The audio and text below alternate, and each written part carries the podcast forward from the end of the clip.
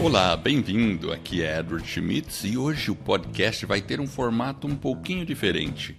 Vai ser um podcast triplo, ou seja, vamos fazer um podcast do Vida nos Trilhos, da escola do podcast e a nossa entrevistada também é podcaster. Ela faz o podcast chamado Momento Cast. Então, durante esse episódio, vamos conhecer a jornada de Paula Calbianco.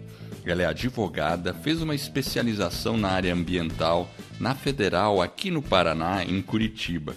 Ela vai revelar um pouco da jornada dela, o momento que ela teve um descarrilamento na vida, mas que ela usou a situação para voltar mais firme ainda nos trilhos. Depois, da metade para frente do episódio, nós vamos falar sobre podcast a jornada dela nesta fase empreendedora através de um podcast. Portanto, se você tem dúvida se você deve ou não lançar um podcast, esta entrevista é um prato cheio para que você tire todas as suas dúvidas. Ah, e tem outra coisa.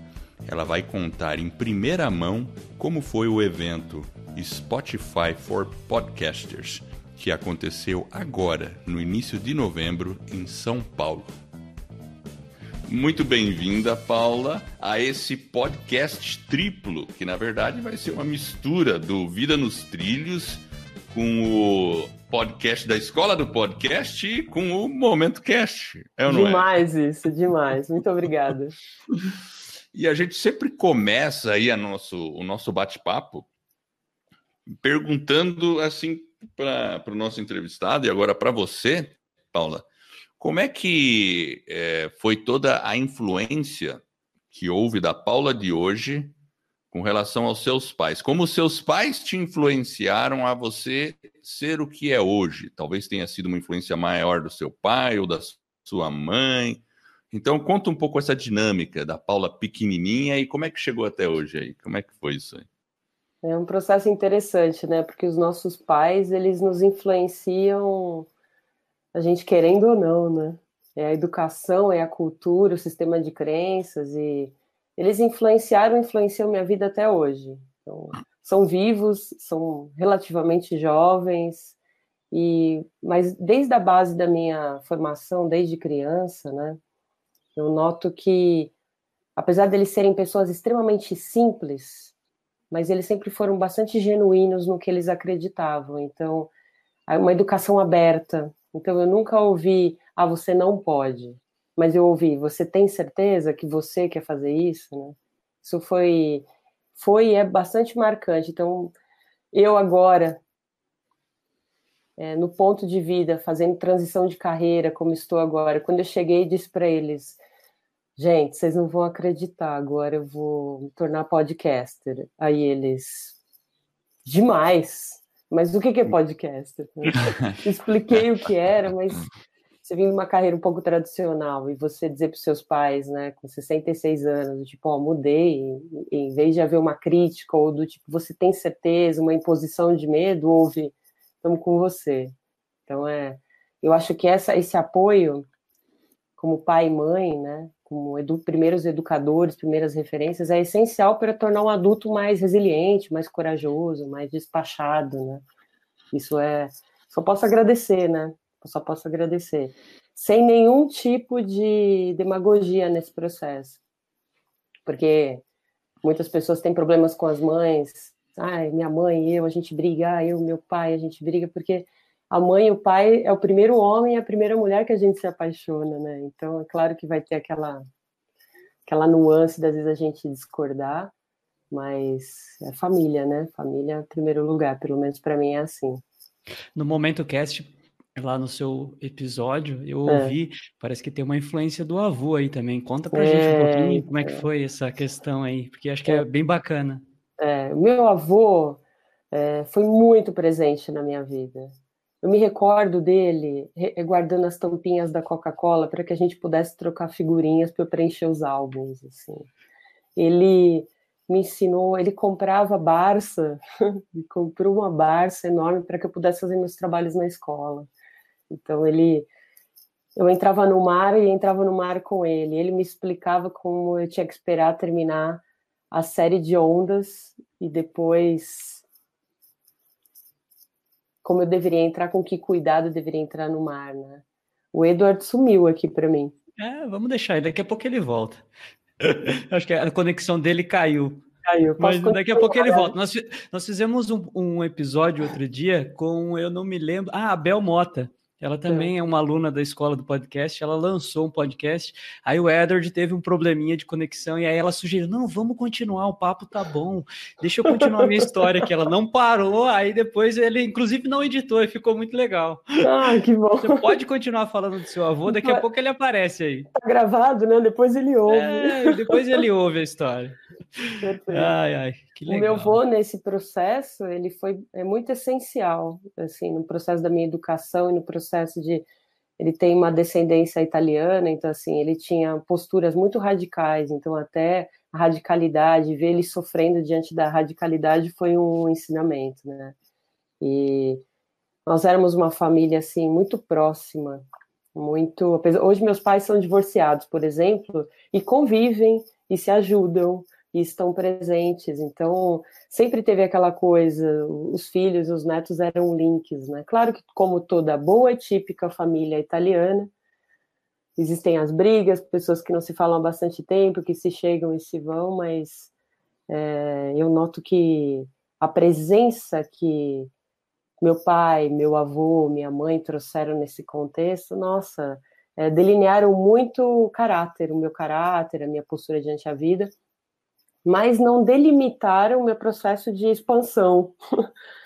Eu tinha eles como laço, uma referência muito forte, como tem até hoje, mas isso não foi um, não segmentou, né? Eu pude continuar a jornada aí, trilhando o meu próprio caminho e trazendo para eles o que era novo e, e fazendo a troca, é bastante bacana. É, eu acho que isso é interessante na medida de que a gente tem uma referência de valores, né, dos nossos pais ou dos nossos antepassados, avós, tios, algumas pessoas que são mais marcantes, que têm uhum. alguns traços mais profundos, ao, ao passo que ao mesmo tempo você teve a possibilidade também de imprimir o seu caráter de uma forma mais livre e fazer as suas escolhas. Eu acho que essa dinâmica é uma dinâmica importante, porque faz parte do crescimento do ser humano, né? É. é. Essa questão de você ter a referência, ter aquela questão dos valores, e, e a gente, como ser humano, a gente acaba olhando, a gente tem esse discernimento daquilo que é bom, daquilo que é ruim nas pessoas. É uma coisa meio intuitiva, mas ela é muito importante. E essa, essa própria questão das nossas escolhas, das influências, elas vão à medida do tempo, você vai percebendo, e se você percebe que alguma coisa está meio fora ali dos trilhos, você acaba voltando e busca aquelas referências que são positivas, né? No caso dos seus pais, dos seus avós. Exato. Mas, Paula, em algum momento você deve ter falado assim, puxa, minha vida está um pouquinho fora dos trilhos, assim, né? é. né? Que momento foi esse, assim? Aquele momento que você falou, ah, opa, Aqui eu, eu tenho ciclos, eu tenho ciclos de vida é. fora dos trilhos, né? Eu Conta um pra gente aí. Eu, voltando só um pouquinho que eu queria. Vai quando lá. a gente fala da referência do pai, do avô e do. Eu entrei na faculdade com 17 anos. Uau! Bem novinha. bem nova. E quando eu passei no vestibular e fui contar para o meu avô, ele ficou transtornado, arrasado. Olha Porque só. Para o sistema dele, de, é, é, para ele, na cabeça dele, mulher era algo que eu tinha que fazer corte e costura, eu tinha que ser professora, ou eu tinha que fazer alguma coisa onde eu pudesse auxiliar aquele homem que eu ainda, eu ainda não tinha, mas que eu tinha que me preparar para aquele homem, que eu ia casar, ia ter filhos e tudo. E aí eu disse, ele falou, não, mas você não vai fazer a faculdade. Eu falei, claro que vou. Uhum. Aí ele disse, não, faculdade não é para gente como a gente. E hum. eu tinha tanto amor por ele, Jefferson, que em nenhum momento eu fiquei chateada, é, desiludida. Eu só disse para ele: se eu fizer, você me apoia? Você vai estar comigo, né? Aí ele ah. disse: você vai sofrer. Isso Era é essa a preocupação gente. dele, ele queria te proteger, é. entre aspas, né? É. E veja, eu não tenho 150 anos, né? Porque para ouvir uma conversa dessa, parece que eu vivi no século no retrasado. Século, é... E aí, e eu fiz a faculdade, e quando eu me formei, Jefferson, ele dançou a primeira valsa comigo, meu pai a segunda, meu irmão a terceira, e ele me comprou um anel de formatura que eu achava o ó, brega, e aí ele queria que eu usasse anel de formatura. Era tanta alegria que ele sentia na formatura, E ele disse para mim: parabéns, você merece, o mérito é todo seu. Não com essas palavras, porque ele tinha uma linguagem um pouco diferente, mas ele disse: que bom. Olha o contraponto, né? De um, de um momento que era que você passou ali no vestibular para o momento da é, formatura. É. Olha a transformação que Não, houve. Foi, foi fantástico, mas dependeu. Eu sei que esse processo de ouvir que bom, parabéns, você merece, o mundo é todo seu, ele me disse. Então, Imagina se eu tivesse tomado aquilo, logo que ele me disse, como que a minha vida teria ganhado outros contornos, claro, mas talvez eu culpasse, ah, meu avô não me deixou fazer faculdade. Mas eu não criei resistência quando ele me disse que eu não ia fazer de jeito nenhum. Ele não tinha tanta autonomia sobre a minha vida. Ele tinha uma autonomia emocional, uma autonomia de amor. Mas eu disse para ele, não, eu vou. E aí, dentre todo aquele processo, depois da formatura, cinco anos depois, eu vi os olhos dele, ele era um cara bem durão, com os olhos cheios d'água, me dizendo, poxa, que legal você conseguiu, né? E a advocacia foi uma paixão, né? Fiquei, estagiei na área, vim na advocacia, passei por algumas áreas pelo direito civil, família, né?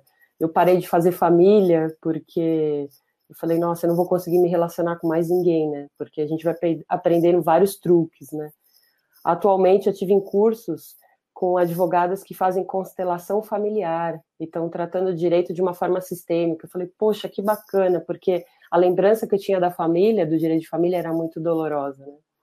Então eu vim migrando de uma área para outra, e aí a, a, saída nos trilhos, dos trilhos, bem radical que aconteceu, foi em torno de sete anos, mais ou menos, não, sete anos, quando eu me deparei pensando na minha carreira observando o processo, a tecnologia chegando, o mercado super inchado de advogados, novos advogados.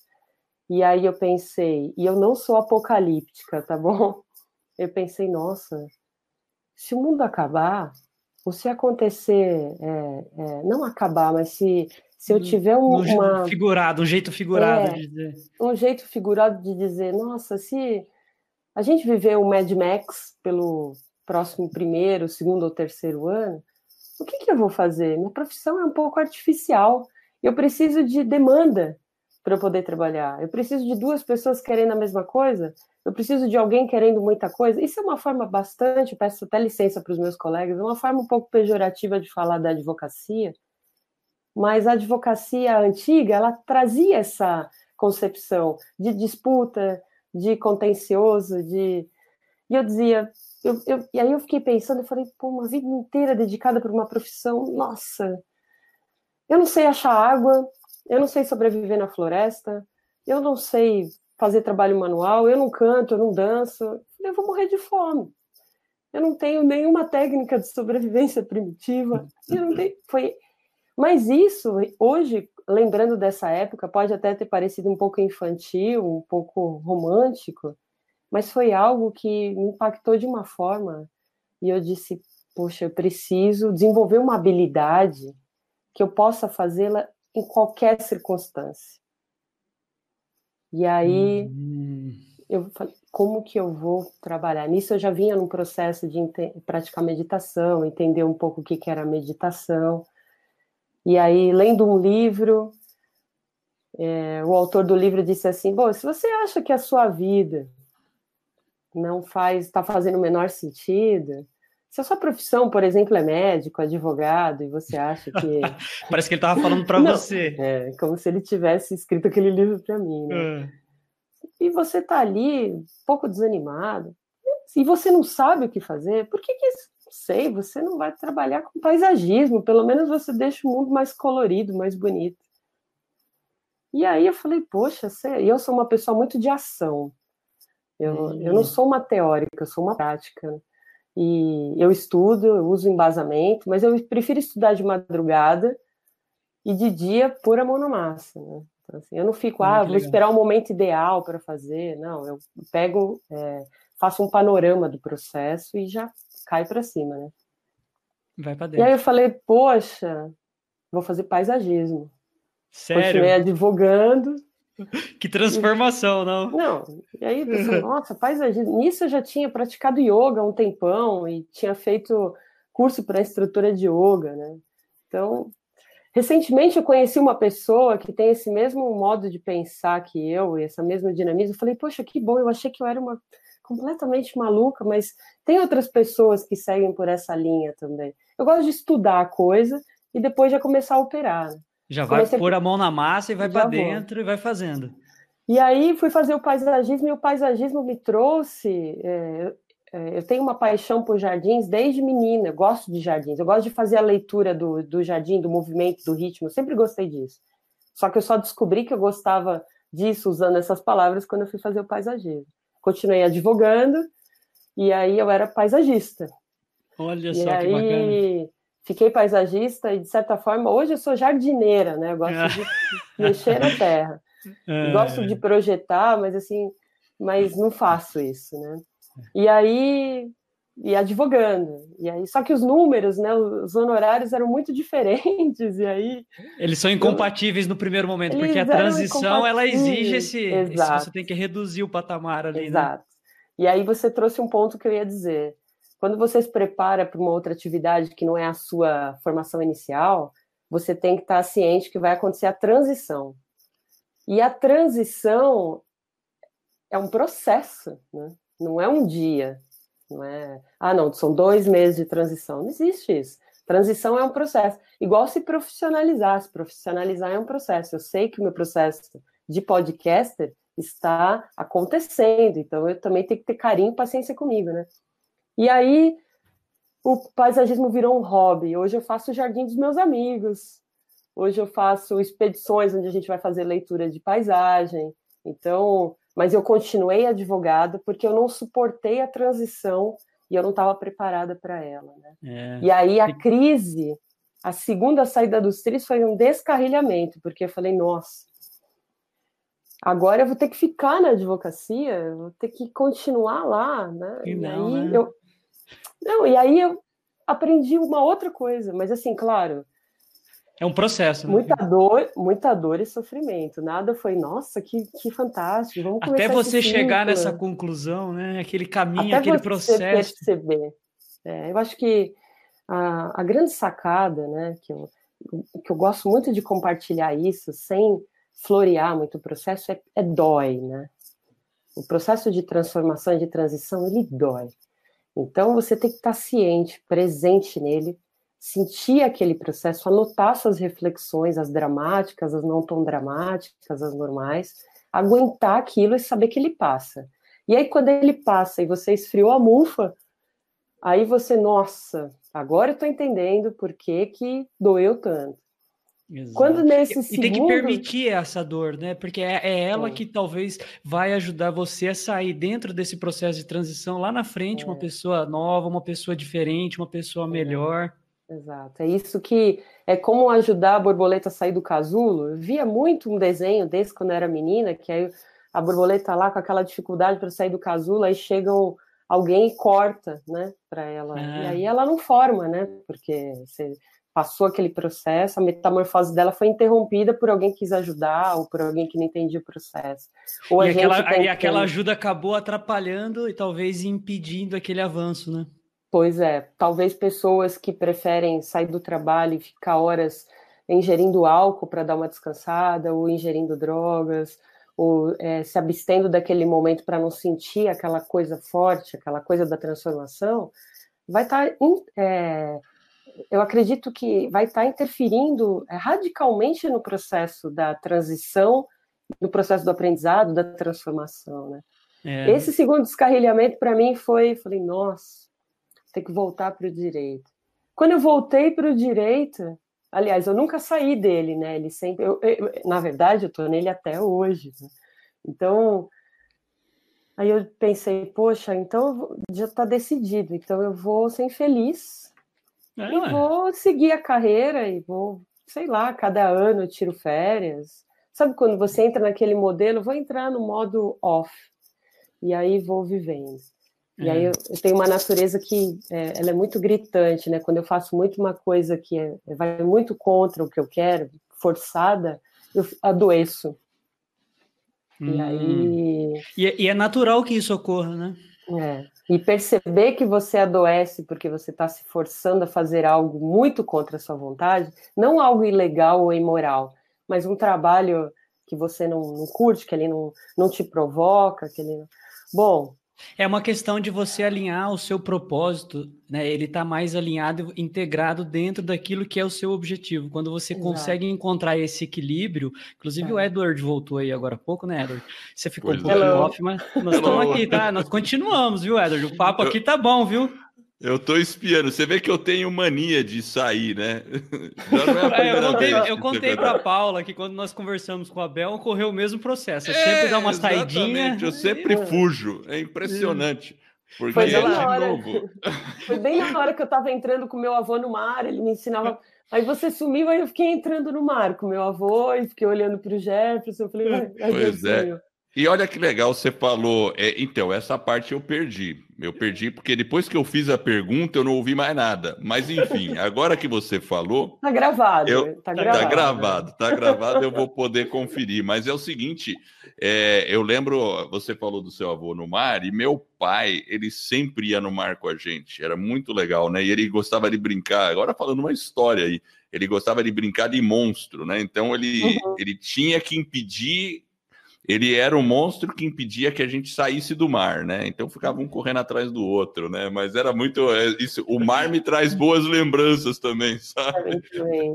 Provavelmente para você também, né? Para mim também, para mim também. E é quando eu ouvi o seu episódio do Momento Cast, com certeza o seu avô também representa bastante, né, bastante. na sua vida, né? Bastante. Representa. É uma perda. Às vezes minhas primas olham do tipo, ah, você, tá, você tem problema por que você sente essa falta ainda? Eu não fico lamuriando, eu sinto saudade, né? É diferente, é, né? É uma, é. aquela. É, a forma como ele me olhava, a forma como a gente sentava e trocava ideia, né? A forma como a gente ficava na praia, às vezes tomando uma caipirinha, duas, três, e ficava Exato. ali construindo o processo. Meu avô viveu 60 anos, Eduardo, com a minha avó. 60 Olha só, anos. 60 minha, anos. 60 anos. Minha avó, e eu dizia para ele, vô, revela para mim. Nesse processo, 60 anos, quantas vezes você traiu a avó? Aí ele me dizia: da onde que você tirou isso? Você me respeita, você respeita a sua avó, sua avó está morta, ele me dizia. Então, ele era muito é, tradicional, muito cuidadoso. Se ele visse um homem falando um pouco mais alto com uma mulher, ou um homem usando uma palavra assim, um, uma palavra desrespeitosa, ele já intera, interferia naquele processo e dizia, ó, oh, eu não aceito isso na minha frente. Era um cara, assim, muito, é, um homem é, muito interessante. Um, ele foi um velho interessante, como eu digo no primeiro episódio, foi um homem muito interessante. Sinto muita, muita falta dele. Ele escreveu cartas depois do falecimento, que a gente, aquele processo chato de você, você ver as coisas, né? Verdade. Nós achamos uma, uma uma maleta quadrada, aquelas bem antigas, com centenas de cartas de amor dele para minha avó. Olha só. isso aí vai dar um bom podcast, hein? Vai dar. Dá... Eu acho vai que essas dar. cartas aí vai trazer. Hum, Mas, bem coisa boa aí. Olha, centenas de cartas. E eu dizia, meu Deus do céu, olha o amor que ele sentia por ela. E eram é. cartas amorosas, umas eram. tinham um, um, um quê um, levemente mais quente, mas assim, dentro de uma sutileza e de um. Então, assim, sinto muita falta dele. Poder falar dele no primeiro episódio, ainda poder lembra, lembrar um pouco do meu avô aqui, só me traz é, muita alegria, porque de certa é. forma é, é, é, o poder perpetuar, registrar, gravar a existência dele, né? Exato, exato. É, muitas vezes eu também fico insistindo na questão do meu pai, né? Foi uma perda recente, é, foi 2017, né? Então a gente. É, mas assim, não é que eu fico lamuriando a perda, não é muito pelo contrário, eu fico enaltecendo a vida dele. Exato, então eu sinto essa necessidade de contar sobre ele, porque como ele foi tão importante, eu tenho que lembrar dele. Oh, ele foi assim, é. ele foi assado. É. Tanto é que eu comentei. vendo isso, porque é, você fica com aquela sensação de que é, tá tudo bem, isso que eu estou vivendo é, é natural, enaltecer a vida de alguém que partiu, isso é uma Exato. frase muito boa, muito obrigada. É, enaltecer a vida, exatamente, bem por aí, né? Muito legal, né? É, então... o, o Paulo, Sabe uma coisa que é legal? Você falou um pouquinho aí do paisagismo, falou um pouquinho da meditação que entrou aí na sua vida também. Eu, eu acho que assim, são algumas coisas, algumas práticas que ajudam a gente a manter assim a vida nos trilhos, né? Você tem alguma outra prática que você adota para realmente manter assim a sua vida mais centrada? É, vida centrada, eu não, eu não diria que eu tenho uma vida centrada, né? Também não, eu, a rotina é algo que é, biologicamente não funciona muito comigo e eu aprendi isso. Né? Eu nunca fui buscar nenhum transtorno, mas ai, porque tem, tem, tem transtorno, nome de transtorno para tudo hoje, né? Eu é verdade. Eu não ficar muito apegada no processo e não criar uma rotina. Mas a rotina não é algo é, do meu dia a dia e acaba se tornando uma grande qualidade e também meu maior defeito, né? Então, sou uma pessoa que estou sempre no giro, estou sempre buscando, fazendo algo diferente, isso me dá, me dá gás, me dá uma sensação de é, pertencimento, né? E uma sensação de, de ser protagonista da minha própria vida, cuidar das coisas e tudo. É, práticas que eu executo é a meditação, eu não consigo enxergar uma prática é, mais democrática, mais possível, mais ali ao alcance, você não precisa ter nenhum requisito para praticar meditação, né? Não quer dizer que eu entre em meditação, eu não, eu não, eu não, eu não entro em processo de meditação ainda. Eu sei que não, mas eu experimento estágios diferenciados de consciência às vezes. E isso, o respiratório me ajuda, tá presente, tá sentindo. Eu sei que, é, no, no meu caso, enfrentar períodos grandes de transição teriam sido muito piores se eu não praticasse meditação. Entendi. E a meditação... Como que é, o, como que é a prática, a sua prática? Como que ela é? A, prática, é a prática que você adota? Falando um é, pouco mais do, do da do questão da meditação em si. Né? O, a meditação ela é muito pessoal e cada um vai funcionar de um jeito. Tem pessoas que usam âncoras uma vela, uma música. Um... Eu sempre tive a preocupação de não usar âncoras, porque eu falei, nossa, se não tiver a vela, eu não medito. Ah, se não tiver a música, eu não medito. Essa... Então, essa coisa de ser autossuficiente no processo, eu tirei as âncoras. E eu uso a, med... a respiração. A respiração é um processo que você é, é, é colocar consciência no ato do, do ar entrar, da, da inspiração e da expiração. Só que também fazer, é, se concentrar no processo da respiração numa cidade como São Paulo, que é uma cidade poluída e aí você fica, nossa, vou focar na respiração. É, aí a mente, ela é tão danadinha, né, que ela fica te fazendo tantas perguntas. Às vezes eu sento para meditar e eu lembro de um amigo que chama Cris, da quarta série. Aí, às vezes, o Cris vem na minha cabeça. Eu não vejo o Cris há 40 anos, não, 30 anos eu não vejo crise, aí ele aparece. Ou então eu lembro de alguém que eu conversei há um ano e meio, penso em comprar uma bicicleta. Aí você fica sentado ali, só tentando prestar atenção na respiração, pensando no vizinho, que você está com fome, que você podia ter tomado água antes, que o seu nariz está coçando. Ah, não, agora sua perna está doendo. Nossa, agora está quente demais, devia ter ligado o ventilador. E aí, esse processo de meditação é o que eu faço para dentro. Eu fico ali sentada, às vezes naquela posição, posição de yoga, às vezes sentada numa cadeira. Importante é com a coluna ereta e sem se apoiar para você não dormir. Então você tem que estar tá sempre tendo que se equilibrar ali, a cabeça não pode estar tá encostada. Se ela está encostada, a gente dorme, relaxa e dorme. E aí, ficar observando esse processo é muito irritante e aí faz as pessoas desistirem da meditação. Se você conseguir passar um pouquinho desse processo e imaginar que você está olhando para o céu. Imagina um céu brigadeiro, Jefferson. Lembra? Eu já tinha que ter te dito isso. Céu de brigadeiro. Imagina um céu brigadeiro. E imagina que uma, um exército de nuvens bem pequenininhas estão vindo. Não tem que olhar para elas. Você continua olhando para o céu azul brigadeiro. E elas vão passar pela sua frente, várias delas. O importante é você não olhar para nenhuma em específico e no vão dessas nuvens você continuar procurando céu brigadeiro. Ah, interessante analogia. Cada nuvem dessa é um pensamento. Um é o seu cachorro, a conta, o trabalho, o, o, episódio que a gente tem que editar. Exato. e a, o equipamento que você quer comprar, alguma loucurinha do passado. Olha para todas as nuvens passando, mas foca no espaço entre elas, porque elas passam. E aí elas passam. Se você é. na nuvem, você vai embora com ela. Sua cabeça vai virar e você vai indo, vai indo até ela ficar no horizonte, você perde a nuvem, perde o pensamento e prejudicou o processo da meditação. Então, eu uso bastante essa técnica, ela funciona e me ajuda bastante. E nisso eu estou no respiratório, às vezes com os olhos abertos, às vezes com os olhos fechados. No dia eu sinto que é melhor. Isso é o processo que eu faço para dentro. E aí eu associo com o processo que eu faço para fora, que é, eu tô aqui falando com você, eu estou focado em você. Eu não estou no telefone, não estou pensando em outros processos, tipo, ah, poxa, quantos ouvintes será que eles têm? Pô, como é que eles fazem isso? Nossa, essa frase que ele usou é muito melhor que a minha, eu tenho que superar essa frase. Não, estou ali focada no que você está falando, no que você está fazendo, e tentando observar você como um fenômeno e responder à medida que você reage. Ah, então ah, é. Legal. E aí você vai praticando isso e você consegue ficar presente. Você consegue almoçar é. com um amigo sem ficar no WhatsApp. Você consegue assistir um filme, você consegue vivenciar a sua família, você consegue ler um livro. Né?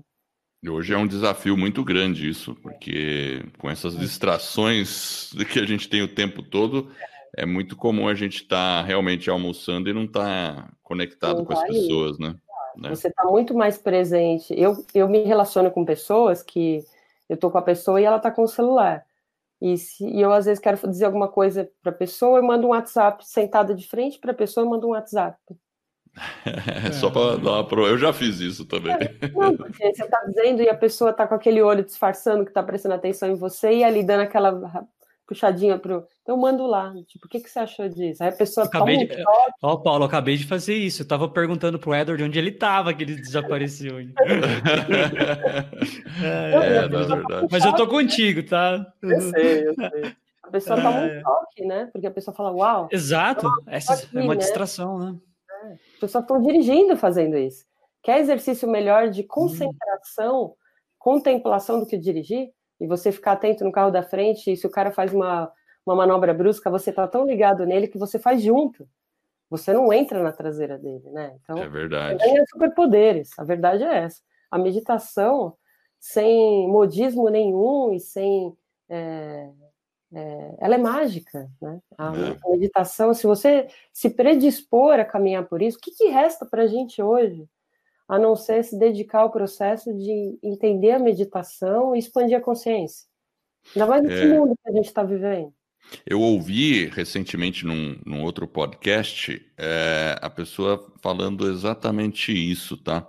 É, é, é, assim, não isso, tá? Ela, ela falou sobre a questão, você falou do modismo da, da meditação, uhum. porque hoje a gente está vivendo um certo modismo é, da mesma forma que quando a gente vê, vê que a corrida, né, a questão do exercício físico, é, ele teve uma explosão. Então hoje é muito comum as pessoas fazerem algum esporte, né? Você não fica achando estranho uma pessoa correndo na rua, não acha estranho. Mas eu, por exemplo, eu quando comecei a praticar, eu, eu, eu corro há muito uhum. tempo, né? Desde os meus 16 anos eu gosto de correr.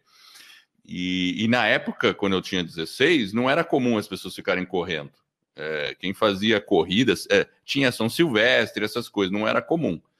É, então, assim, da mesma forma, hoje em dia a meditação não é algo muito comum hum, ainda, mas é. eu acho que mais para frente vai ser, vai se tornar algo muito assim. Como você não medita? Como assim? E o interessante é que você é por que, que você não faz? É, é, vai ser assim, é, vai vai, vamos ter um nível de consciência maior das pessoas que vão perceber o benefício da meditação. Eu acho que isso vai ser natural nas novas gerações, né? É, mesmo porque quando a gente vê as histórias de grandes é, é, empresários e pessoas de sucesso, ou, lá nos Estados Unidos eu escuto muito podcast lá, o Tim Ferriss entrevista muita gente, e, e a maioria deles tem alguma prática de meditação. É interessante isso, né? Agora, uma curiosidade. Você? É. Agora, uma curiosidade. Você tem um local específico ou vamos dizer assim, um local da preferência para meditar, ou você procura meditar em qualquer local, assim, claro, né?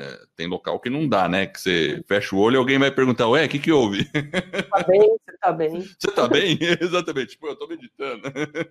A meditação, Edward, ela não tem regras, né? Nenhuma regra. E tem que ser algo que seja é, possível para você no começo, até você passar por essas ondas de decepção que vem, que são as primeiras, de você achar sou incapaz de fazer isso. Eu sou uma pessoa que eu preciso de estímulo o tempo todo, a minha mente não para um minuto e eu não, eu quero, eu quero morrer, eu tenho a sensação de, de quero fugir, né? Então todo mundo enfrenta isso em algum grau quando começa a praticar. Do tipo, ah, isso não é para mim, tô cheio de coisa para fazer. E você tem que achar o seu nicho. Eu tenho algumas formas de meditar. Por exemplo, nessa fase de preparação do podcast, que eu estou muito agitada, muito querendo fazer mil coisas e minha mente não para um minuto, eu faço nas oportunidades antes de fazer uma refeição, um pouco antes de dormir. Não é ideal você fazer meditação antes de dormir, porque a mente fica muito alerta. Ela não fica agitada, ela fica alerta. Então é importante você fazer nas primeiras horas do dia mas às vezes eu faço antes de dormir para não perder. É como se o copo fosse transbordando, transbordando, transbordando, e aí você medita, você consegue um respirinho assim, ó. Aí, você... aí depois sobre... você sabe que tem aquele espacinho, aí no outro dia você fala, vai transbordar, aí você, você faz de novo. Então, é, só para deixar claro como eu faço, nesses períodos que eu estou mais agitada, eu faço pouco antes de trabalhar, tipo, sento na minha baia aqui, fecho o olho e para. Estou em um local público, fico com os olhos abertos, olhando com cara de paisagem para alguém focada no respiratório. E evitando não julgar o que eu estou vendo. Então, são é, níveis diferenciados. Como quando eu estou assim, nível master, e aí eu tenho um canto na minha casa específico, que ele é mais fresco, que ele tem plantas, porque lembra que eu falei do respiratório, que eu tinha aquela noia do, do ar poluído? Então, o que, que eu fiz? Eu coloquei plantas dentro da minha casa que tiram metais pesados, são plantas funcionais. Então, eu enchi minha casa de plantas funcionais. Então, no meio delas, eu tenho um cantinho aonde eu sento e faço a meditação. Às vezes eu sento todo de joelho, às vezes eu estou com aquela é, sentada numa posição de lótus, às vezes eu sento numa cadeira, às vezes eu sento numa almofada mais firme. A posição é a do que o meu corpo tá topa naquele dia, sabe?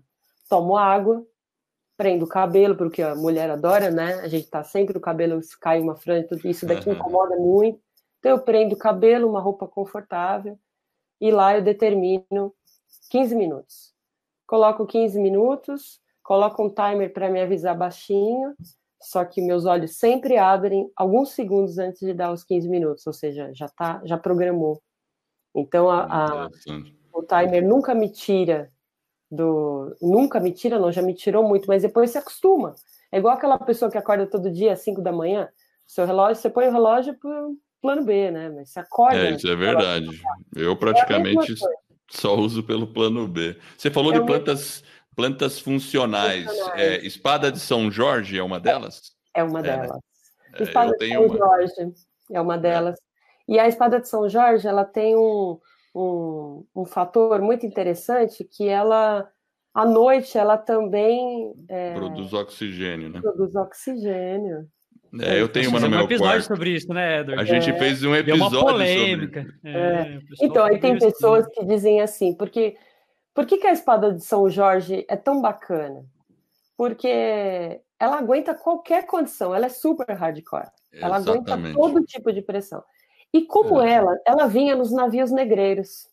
Hum, não sabia Os negros traziam diversas plantas nos porões dos navios, porque eles, eles realizavam os rituais. E aí, as únicas que chegavam ok eram as Era... de São Jorge. Olha só. Então, nós temos muitas conversas, muitas histórias, muitos contos e muitos rituais sagrados afro utilizando a espada de São Jorge. É, então, Isso é verdade. Ela, ela gerou é, uma polaridade. Então, tem pessoas que gostam muito e tem pessoas que têm medo dela. É verdade, eu sei. O pessoal enxerga. Quando eu falei da espada de São Jorge uma vez, eu postei no Instagram da espada. Teve gente falando assim para mim: Nossa, o que, que é isso, né? Achando que eu estava sendo supersticioso, é, né? É, Meio achando assim, como assim, Edward? Você com espada de São Jorge, né? Falei, é. Mas não tem nada a ver. É. Aí teve. belíssima. É, e um amigo ainda falou: Não, você está equivocado planta só produzem oxigênio durante o dia. Daí eu tive que ainda dar uma explicada no processo, que, que é bom. diferente da, da, da planta, né? E, e as pessoas até estranharam, porque eu sou um cara muito racional, né? Falei, como o cara com uma espada de São Jorge? Eu falei, não, mas, mas eu tô sentido indo. racional usar uma espada de São Jorge, ela tem inúmeros motivos. Né? Exatamente, né? Então, a gente teve que, recorrer, teve que recorrer aos estudos da NASA, né, Edward? Olha. Inclusive, porque tem Exato. estudos da NASA que eles colocaram ela dentro de uma estufa, né? Mediram a questão do oxigênio, do carbono ali, ela realmente ela retira o carbono é. e ela deixa o ar mais limpo para você respirar, então faz é. muito sentido sentido você ter ela no quarto ou em ambientes mais fechados, porque ela tem esse poder de remover realmente o, o carbono ali e tal. E você estava falando, né, Paula, da meditação. Inclusive, essa semana eu tinha até perguntado para o Edward, tem uma entrevista do. Tem aquele filme Medidas Extraordinárias, né, Edward, que você me ajudou a lembrar o nome, Medidas com o Joe. É, que é o John, acho que é John Crowley, Crow, que ele Crowley, fala. Acho que é isso ele fala, eu ouvi de novo o episódio do Tim Ferriss lá com ele, porque ele fala, o Tim Ferriss sempre procura né, entender com os convidados qual se é uma prática que realmente a pessoa consiga fazer e ajude ela. E ele fala também, ele pergunta sobre a meditação. E o que é uhum. é engraçado que o John, ele fala que ele medita, mas de uma forma diferente através de uma, de uma oração que ele vai repetindo, vai repetidas vezes, mas é um processo meditativo, ou seja, ele faz, ele consegue fazer uma meditação como se fosse um mantra, onde ele vai repetindo aquela oração repetidas vezes, e o processo dele é como que eu consigo ficar focado dentro daquela né, daquela prática com o foco dentro da oração, porque às vezes, igual você falou, né, né, Paulo? A sua mente vai para outro canto e ele procura, às vezes, não, ok, você chegou, mas agora eu vou voltar aqui. E ele utiliza essa prática através da oração. Então, tem várias formas de se fazer aí a meditação. Eu queria, fazer uma consideração sobre isso, aí fica para reflexão, né? Dos iniciados, quem já pratica e quem está interessado. É, meditação é não fazer. Então, qualquer ato, qualquer é, forma de, ah, para eu meditar, eu tenho que tomar água, você está fazendo para eu meditar, eu tenho que pronunciar um mantra, recitar um mantra, você está fazendo. Tem que citar.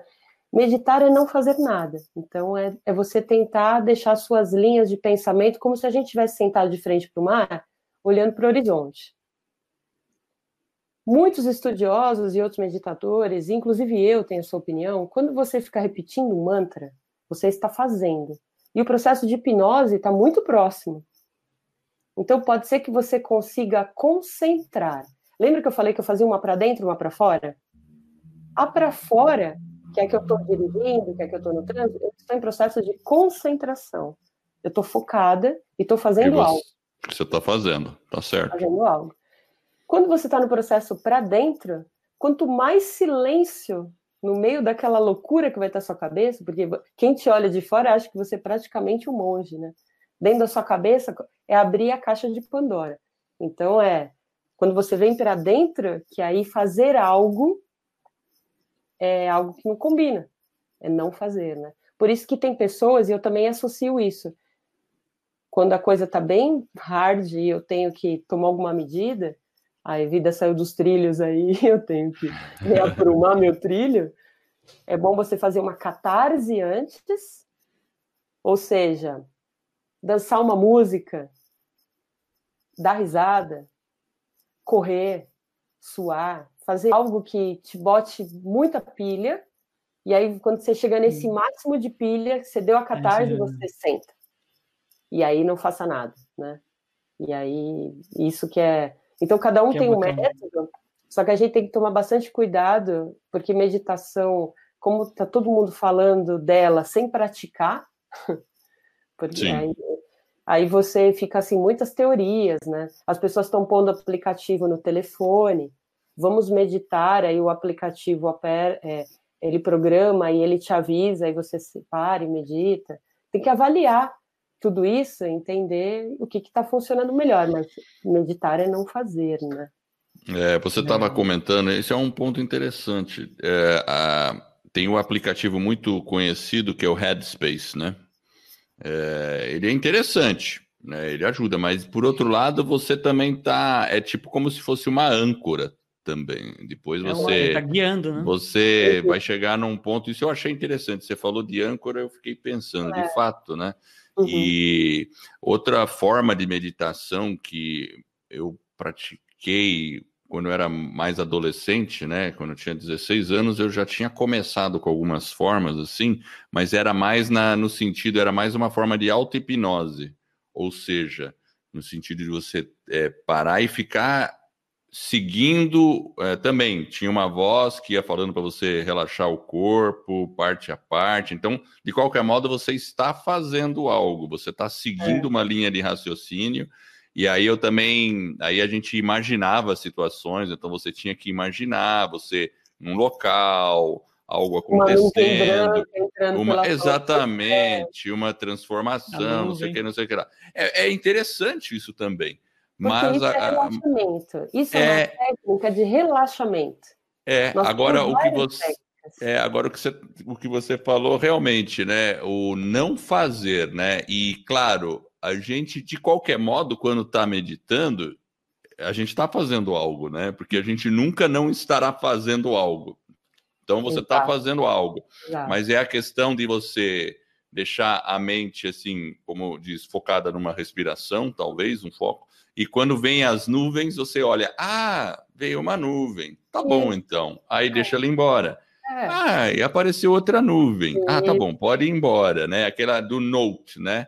É, que é perceber e deixar ir. Perceber e deixar ir e tentar continuar o foco, por exemplo, no, no seu, na sua respiração ou talvez né, naquela na limpeza mental, vamos dizer assim, né? Mas é, é sempre um processo difícil. É sempre um né? processo. Né? E o que barra esse processo é, putz, estou pensando nisso de novo. Poxa, mas você Exato. não tem jeito, são só 15 minutos. Quando você começa a perder a paciência consigo mesmo e não ser carinhoso, carinhosa, aí você vai pondo barreiras nesse processo. Então você tem que olhar e achar até divertido esse processo de como sua mente ela é surpreendente, como ela é dinâmica. É. Tem um livro que disse que, eu não me lembro quem disse essa frase, mas disse que a mente é um macaco pegando fogo. Exato. É o monkey mind. É. E aí você fica naquilo, naquilo e você vai se irritando com você mesmo, e é como se você se triplicasse e você ouvisse várias vozes de você, pô, você tem que parar. Não, agora concentra nisso. Não, agora faça aquilo. Técnicas tem muitas, né? Então, por que, que a técnica da meditação na respiração ela é boa, Edward? Porque nós respiramos instintivamente. Sim. Você não pensar, ah, preciso respirar. Você respira. Então você, o ato de respirar, ele é algo automático. É que a gente faz aquela respiração aqui em cima e essa ainda deixa a gente mais estressado. O ideal é a gente fazer aquela abdominal, aquela que a barriga sai e volta. Depois que a gente lançou o primeiro episódio, eu recebi alguns e-mails e as pessoas diziam: "Mas eu não vou ficar barriguda? Mas minha barriga não vai ficar enorme se eu fizer isso?" Pode ser que você fique com a barriga um pouquinho mais redondinha assim, mas você não vai engordar. Não, engordar pode não. manter o abdômen firme, mas a sua barriga ela tem que sair, ela tem que voltar, ela não pode, essa parte de baixo não pode estar enrijecida. E isso ajuda demais porque você não tem que se preocupar em fazer. Depois que é. você acostumou a fazer essa respiração baixa, ela também vai se tornar é, involuntária. E aí ela vai. Você não tem que pensar mais em respirar. Ainda não... bem, né? Porque se a gente pensar para respirar, a gente morre, né? Porque ninguém lembra de pensar. Né? Você sabe. Vou bater meu coração, preciso pensar para o meu coração bater, preciso pensar para eu digerir. Então a gente tem que se valer dessa, dessas você... ferramentas para fazer. Você vê que interessante, você falou de respiração, né? Eu, eu, eu pratico karatê. Só que eu estou praticando um estilo de karatê agora que é um pouco mais tradicional. Eu já pratiquei ele há muito tempo e voltei e é uma escola bem tradicional. Inclusive já entrevistei o sensei lá da escola, né? E, e é vem mesmo do Japão. O nosso sensei Mor, vamos dizer assim, está lá no Japão. Inclusive, meu sensei está agora no Japão. Mas ele, a gente treina algum dos movimentos com respiração de baixo ventre. A gente treina isso. Então, a maioria dos estilos de karatê não se preocupam muito com respiração, porque são karatês mais esportivos.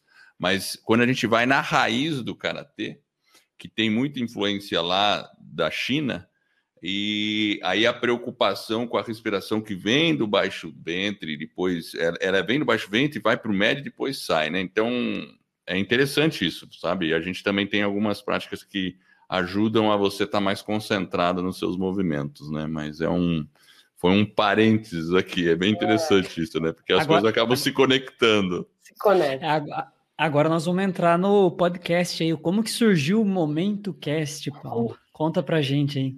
Olha, quando a minha vida deu aquela descarrilhada, e eu falei, poxa, eu vou voltar a ser advogada. E aí tive que me reinventar no processo da advocacia.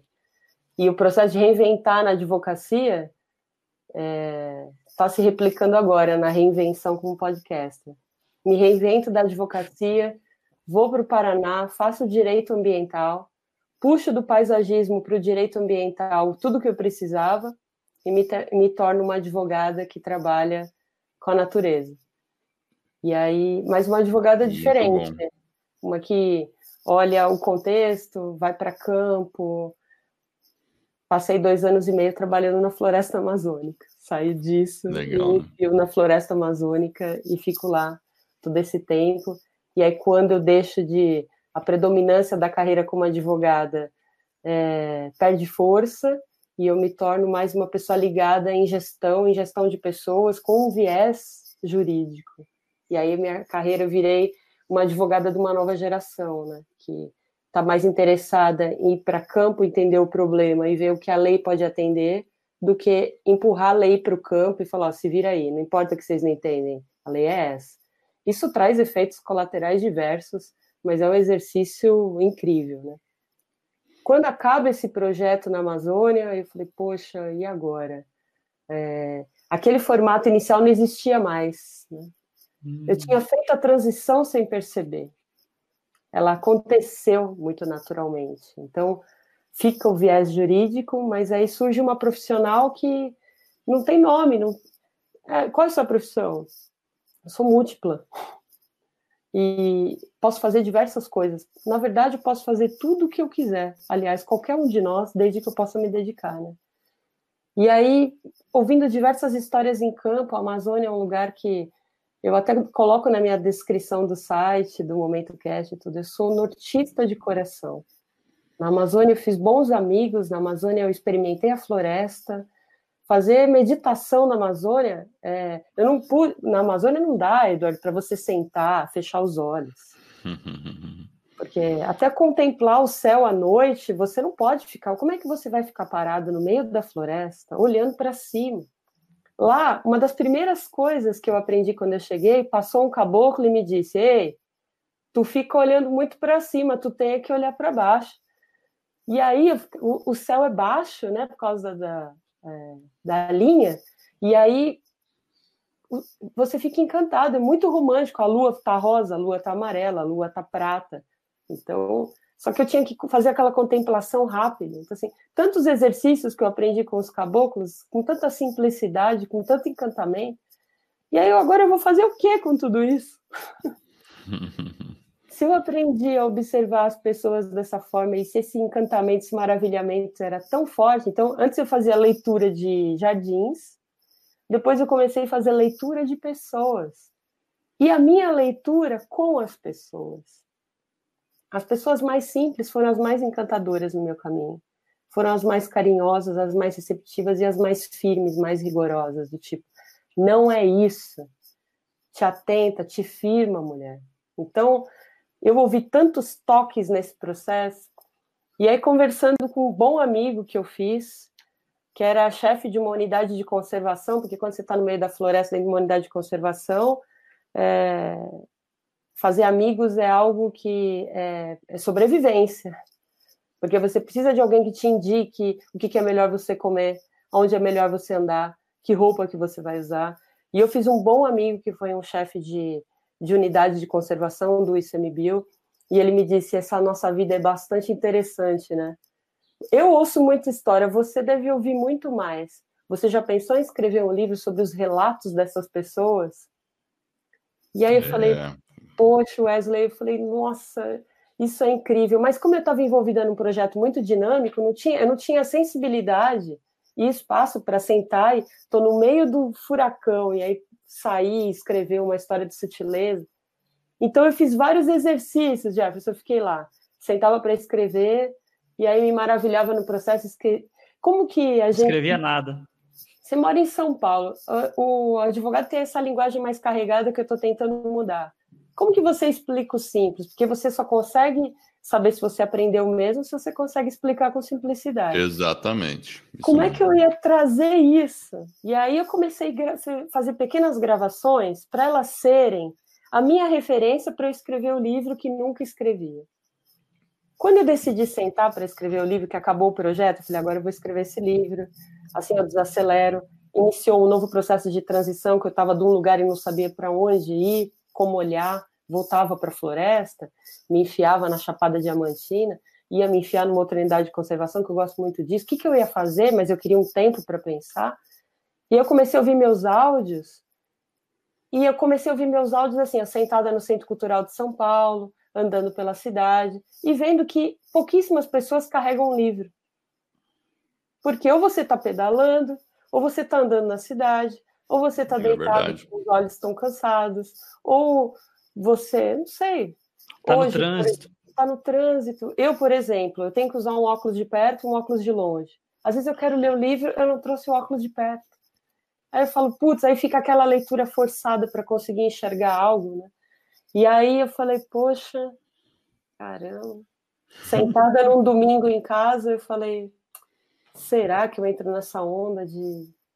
Não quero ser uma influencer, não quero ficar fazendo vídeos, não quero me preocupar. Será? Será que eu tô louca de vez mesmo? Será que essa transição.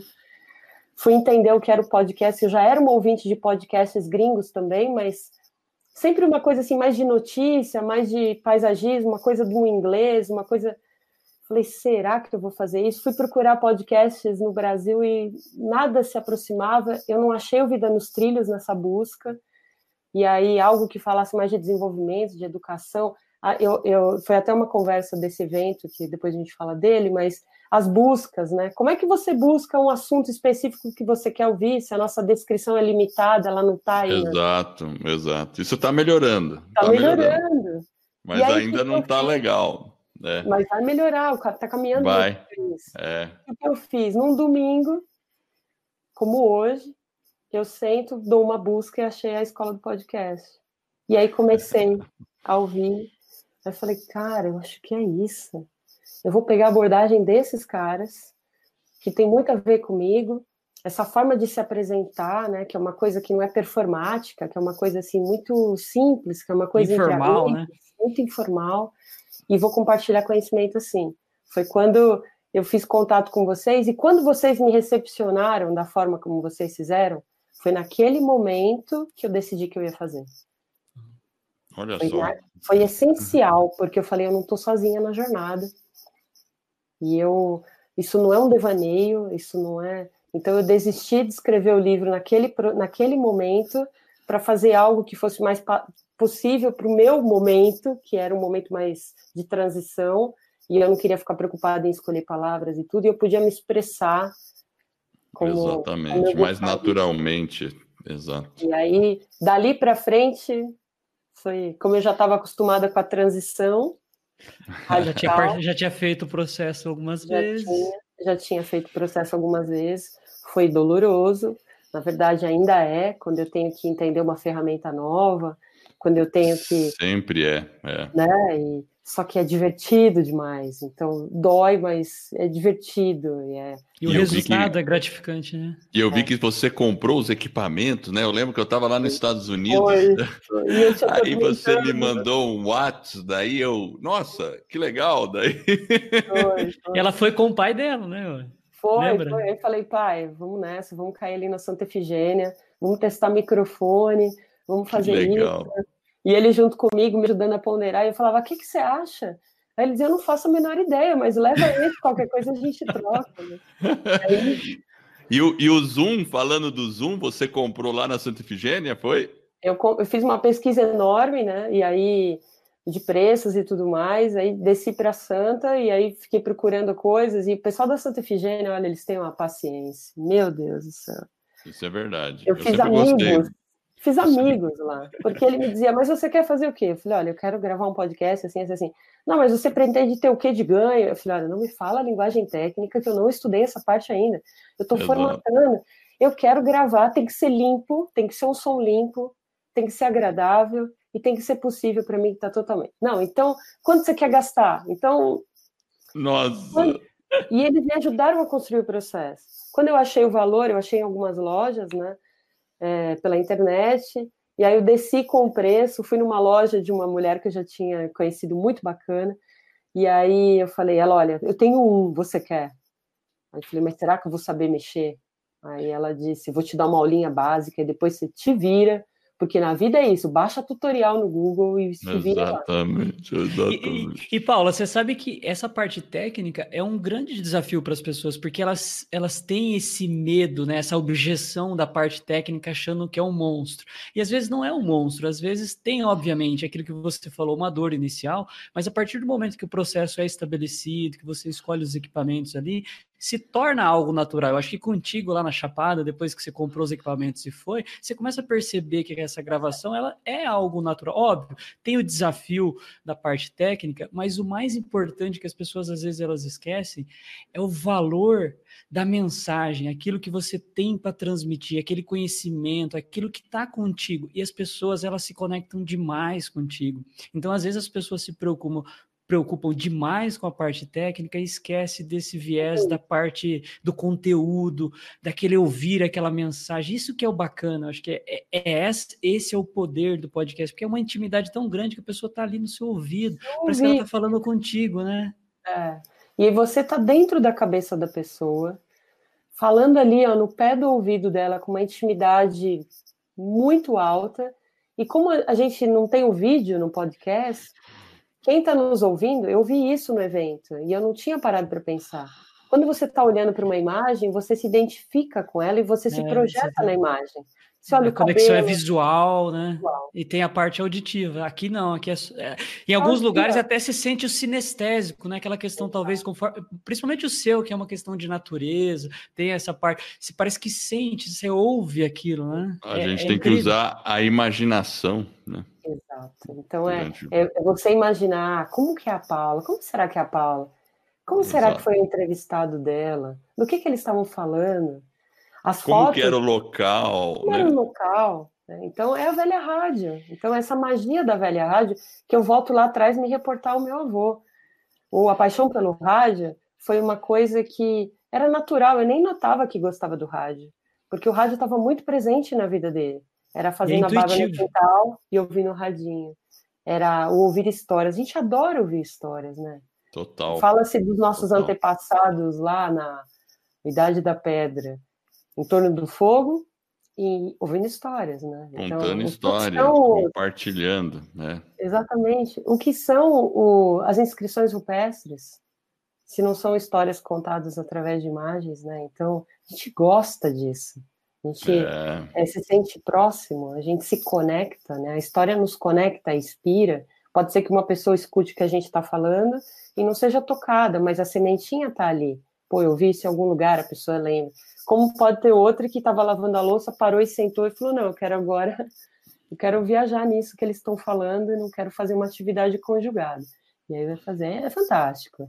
É um mundo tão primitivo e tão atual, né? Essa... É, é engraçado isso, porque realmente a gente está. É, é, como se a gente voltasse à era do é. rádio com uma é. tecnologia com um é. poder muito maior, porque veja, pode ser ouvido de qualquer lugar. Agora, qual que foi a maior dificuldade para você nesse processo de começar o podcast? Foi a parte técnica? Foi a parte de ah, agora tem que gravar? A primeira gravação você fez, já gostou, não gostou? O que, que foi assim mais difícil nesse processo? É, é, mudar minha postura né? Mudar, é, procurar ser um pouco mais é, é, receptiva no processo. Eu não sei se a palavra é receptiva, mas o que mais mudou foi é, tentar baixar o, o, o, meus BPI, sabe? Fazer alguma coisa assim que pudesse ser uma troca e onde não pudesse haver julgamento, porque na condição de advogado a gente está sempre, será que é melhor isso ou isso? Yeah. É. Será que eu vou por essa rua ou vou por essa? E, e estabelecer uma opinião formada e muito é, forte sobre uma decisão é uma característica do advogado, né? A gente não pode, eu não, sou, não posso ser imparcial, eu não sou uma juíza, não sou. Quando você é advogado, você é parcial. E aí, quando claro. eu migrei para podcaster, eu tenho que ser imparcial. A minha ideia é observar o fenômeno, retratar e puxar a nossa reflexão. Então, mudar a chave para isso foi um exercício diário, é um exercício diário, eu venho fazendo isso, e para eu criar meu próprio estilo como podcaster, e para eu não ser uma advogada podcaster, mas para eu criar um estilo e poder ser aberta para esse processo. Então, era tirar a Paula, que era a Paula Pessoa, que quem me conhece trabalhando não me reconhece como pessoa, como trabalhando eu já sou mais impactante, né? Preciso, a profissão é assim. E aí trazer a Paula Pessoa como preponderante. Então, aquela que ouvia as histórias na floresta não era a advogada, era a Paula Pessoa. Era eu claro. em é. Então, é, depois eu virava a chave. Então, a, ajustar minha chave está sendo o maior desafio. O maior desafio foi e está sendo. Né? O segundo maior desafio foi entender o processo de qual equipamento usar. Então, eu me dediquei, foi um super foco aí de uma semana, conversando com gente atrás, pesquisando, depois decidi pelo gravador, e aí depois foi o meu processo de namoro, de conhecer, da gente trocar informações um sobre o outro, de eu entender mexer, de eu pegar com rapidez e saber ajustar da forma como eu quero, e depois entender é, como fazer a fase, é, como pular para a fase de quando você saca um gravador e faz isso, né? Eu tô com ele aqui, né? E faz Exato. isso. Porque Exato. quando você faz isso, a pessoa já já muda. Cria, cria uma barreira já. Cria uma barreira. Então, o outro exercício foi como eu ajusto a técnica sem tirar a leveza e sem deixar essa pessoa se sentir intimidada a ponto dela não conseguir falar. Então, você extrair a sutileza do outro era um desafio que eu sabia que eu ia enfrentar, mas ele veio, né? Então, mas no processo podcaster, que é novo, né? Para quem não veio do rádio, não é jornalista, né? Tudo é novo. Tudo é um desafio. Mas virou uma gincana, virou um game. Eu gamifiquei a coisa, sabe? É, legal isso. É. E você sabe que é o que o pessoal, uh, Paula, às vezes pergunta, essa é uma outra coisa que as pessoas têm, que, de fazer, às vezes, meio engessado, meio, né, catedra, como se fosse o Jornal Nacional, é, o roteirizado, é. o Jornal Nacional, tudo certinho. E às vezes essa questão do improviso, de você ser você mesma, de mostrar um lado que talvez não é aquela questão, talvez, da voz, como que você, né, coloca a sua voz. Não, às vezes, inclusive a pesquisa, a pode pesquisa do ano passado, ela indicou isso. As pessoas querem essa essa naturalidade de, do podcaster, ela quer essa questão de como que você realmente é, e não às vezes uma, você se mostrar de uma forma que talvez você não é, né? Tente ser natural e essa naturalidade ela realmente ela conecta as pessoas ela conecta o ouvinte ele fica ali pô a Paula é aquilo ali é aquilo ali tá tudo bem. E às vezes talvez ele aquilo que você falou né ele vai passar vai ouvir não vai ser impactado e tá tudo bem ele vai se identificar com outra coisa e tá tudo bem tá todo mundo feliz alegre. O importante realmente é ter essa conexão e isso foi o que a Pod Pesquisa mostrou.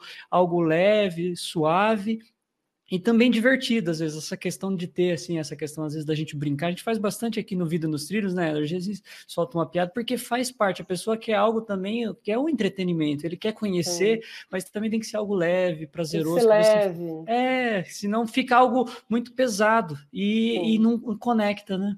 Não conecta. Se é algo, por exemplo, ontem eu estava ouvindo o pessoal do é, Tricô Tricô com Paz, é uma coisa assim, o, é o é podcast. Eu não conheço, eu não ouvi. Tricô com agulhas. É.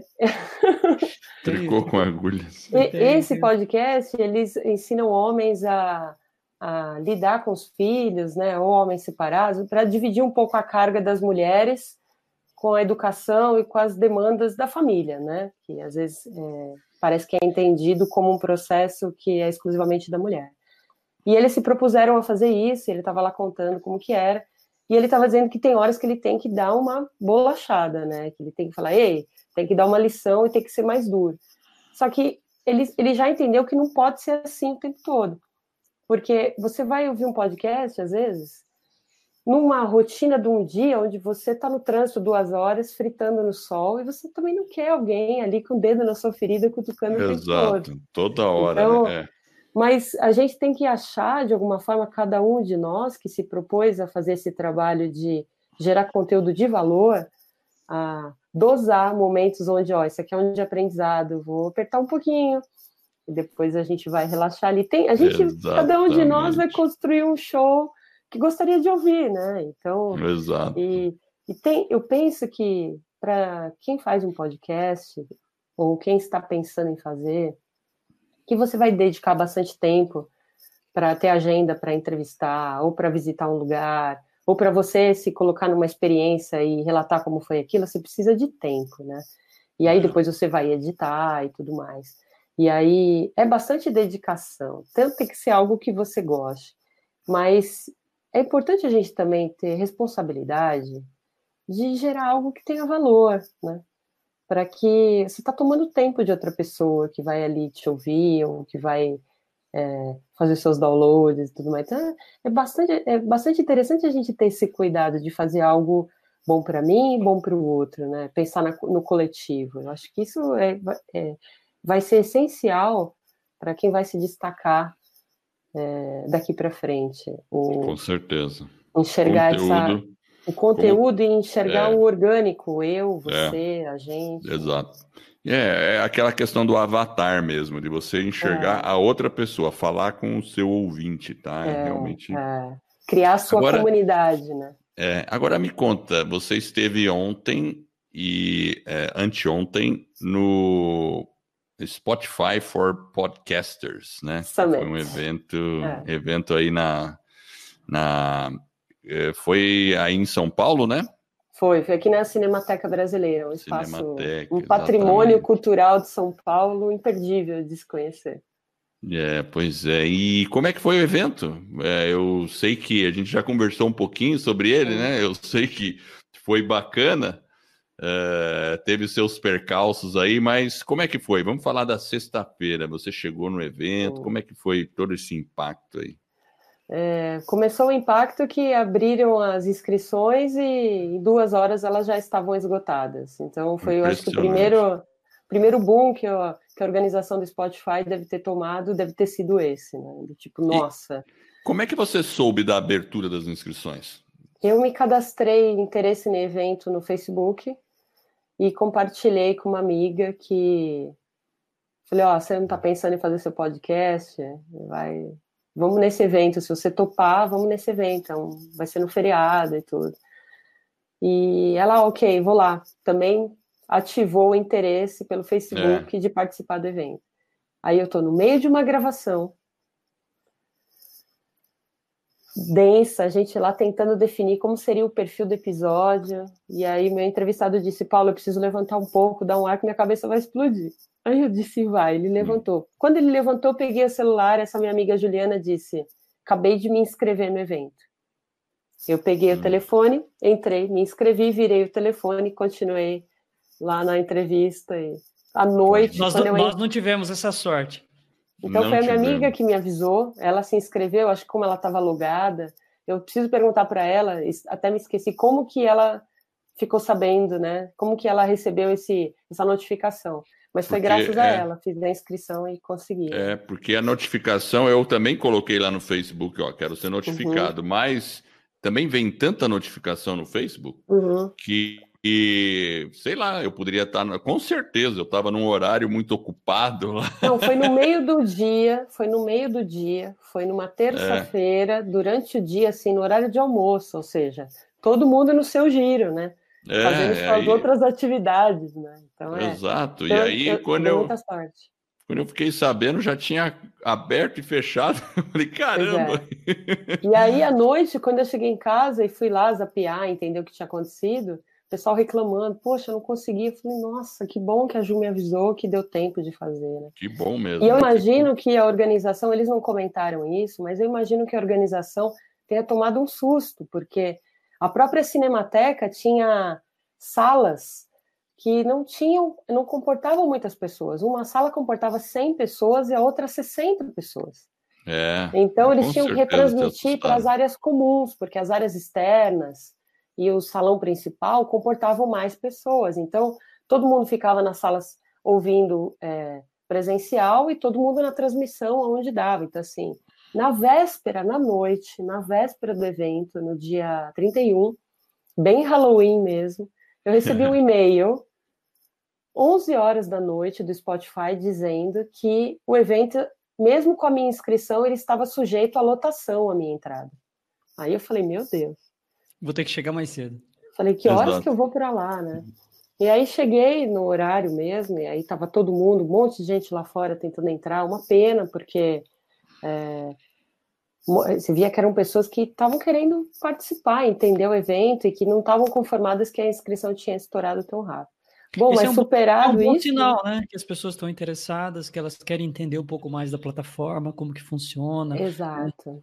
E foi, e, e foi, um evento que ele foi bastante democrático, tinham pessoas de todo tipo de idade, né? Eu só não vi crianças de 10 e 12 anos, mas você via, eu vi meninos e meninas de 15 e 16 anos, como vi pessoas de por volta dos seus 70, 70 e poucos anos. Então tava é. o público estava bastante mesclado, tinha muita gente do vídeo, né, reclamando que agora com as políticas aí que estão acontecendo no país, o pessoal não está conseguindo emplacar é, suas produções de vídeo, então o pessoal migrando para o podcast, então assim, tinham públicos, tribos de todo tipo, do áudio, do vídeo, tinha muito jornalista, e tinham pessoas como eu, né, extremos novatos ali, já gravando seus podcasts mais atentos para entender o que seria o processo. Algumas mesas com jornalistas dizendo como eles fazem, mas jornalistas extremamente atenciosos. Não teve uma. Teve um comentário muito interessante que dizia assim: pessoal reclamando que a Globo estava lá, né? E que a Globo é, agora exato. quer invadir os podcasts e tudo mais. É. Aí teve uma palestrante que disse assim: Ei, gente, vamos parar nós não estamos em condição de ficar segmentando e julgando ninguém. O podcast é democrático e vai chegar todo mundo mesmo, e quanto mais gente, melhor. É, eu achei é, bacana isso. Então, não tem, eu não senti uma rivalidade dos jornalistas preocupados em perder uhum. espaço. A CBN estava lá e eles estavam muito bacanas. A Folha estava lá. Então, o Estadão estava lá e estava todo mundo conversando de igual para igual, ninguém dizendo, olha, vou dizer para os jornalistas. Então, todo mundo entendeu todos nós entendemos, inclusive eu, que o mercado ele é ele vai ser segmentado, você vai achar o seu avatar. Então tem espaço, nicho, né? tem espaço para todo mundo. Inclusive um gigante que está chegando, né? Até estava comentando com o Edward, essa semana saiu no Pod News a, a própria Netflix. Eles vão começar a fazer Exato. podcast também. E, e, o primeiro já vem o mês que vem, aí em dezembro, o lançamento de um podcast. Então, pois tem é. espaço para todo mundo realmente, espaço, não precisa se preocupar você tem que definir bem o que, que você vai fazer, qual, qual vai ser seu estilo, se, vai, se é que você vai ter um estilo predominante, né? Mas o evento foi bom porque trouxe isso, o que eu achei bacana. Não foi um evento segmentado do tipo só para os iniciados, né? Então foi muito.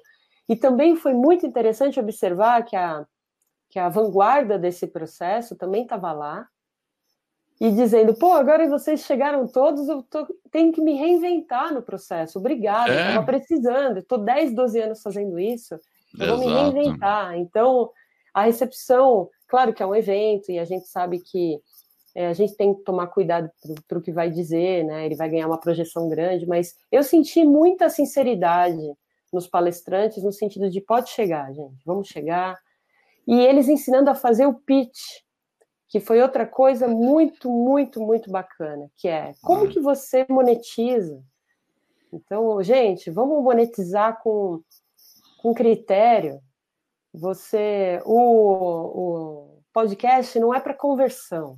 Não tenta comparar a audiência do YouTube, um view, com, com um podcast. download. É verdade.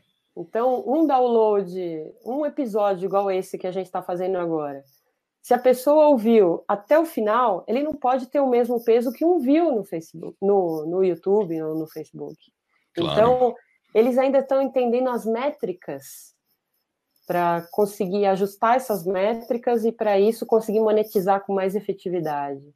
Mas mais do que isso, também dizer para as marcas que como o podcast, ele por essência, ele cria comunidade, porque você se torna uma família, quem está te ouvindo está acostumado contigo, vai do início até o fim, vai opinar nos episódios, pode te mandar um áudio se quiser.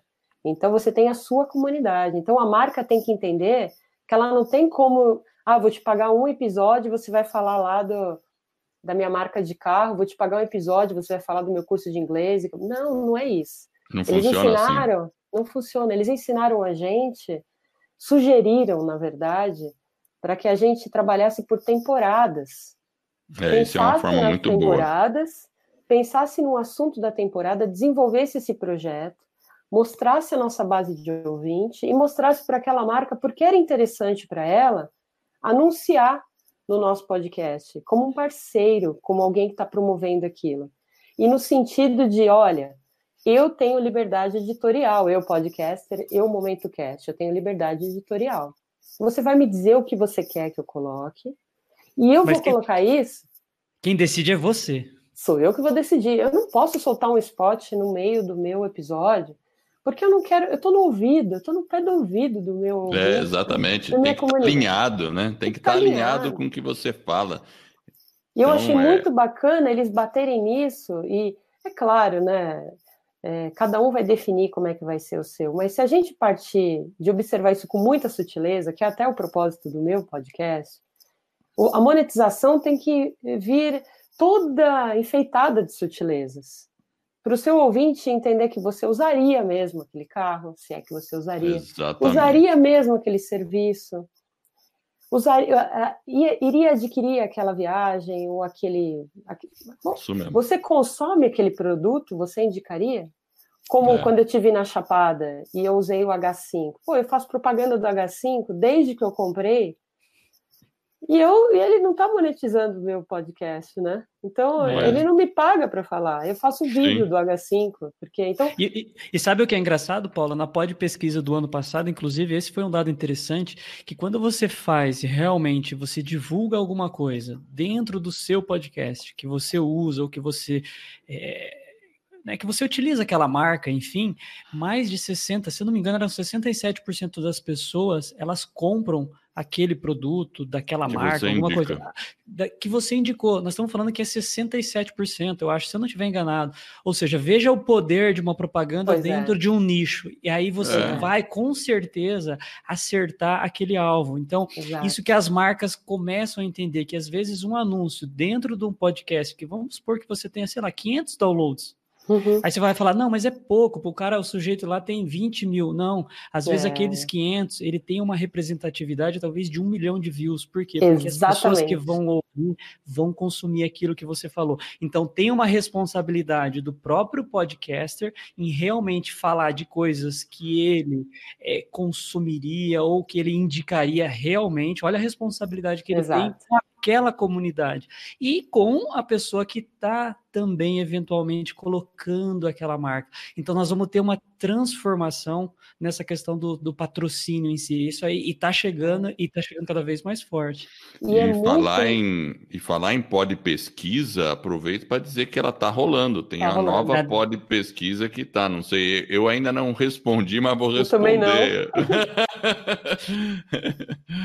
e recomendo a todos que estão aí vendo a gente, ouvindo a gente, que responda a pod pesquisa, Sim. independente se você é podcaster, se você é um ouvinte de podcast, é importante responder, porque vai ser um dado, vai sair dessa pesquisa uma base de informações muito importante para todos nós, podcasters e ouvinte de podcast. Exatamente. Essa questão que você comentou, Jefferson, de ah, eu tenho 500 downloads, ou eu tenho tantos seguidores. Essa métrica, ela não dá para ser usada no podcast. Isso, no exercício de pensar, a gente já viu que é. Não, é diferente. Assim. Ela é, é, muito diferente. quem escutar meu podcast, ele, ele pensa relativamente próximo do que eu penso, tem um estilo de vida próximo, tem similaridade, a gente tem os mesmos gostos, a gente vai estar ali dentro daquele mesmo balaio, né?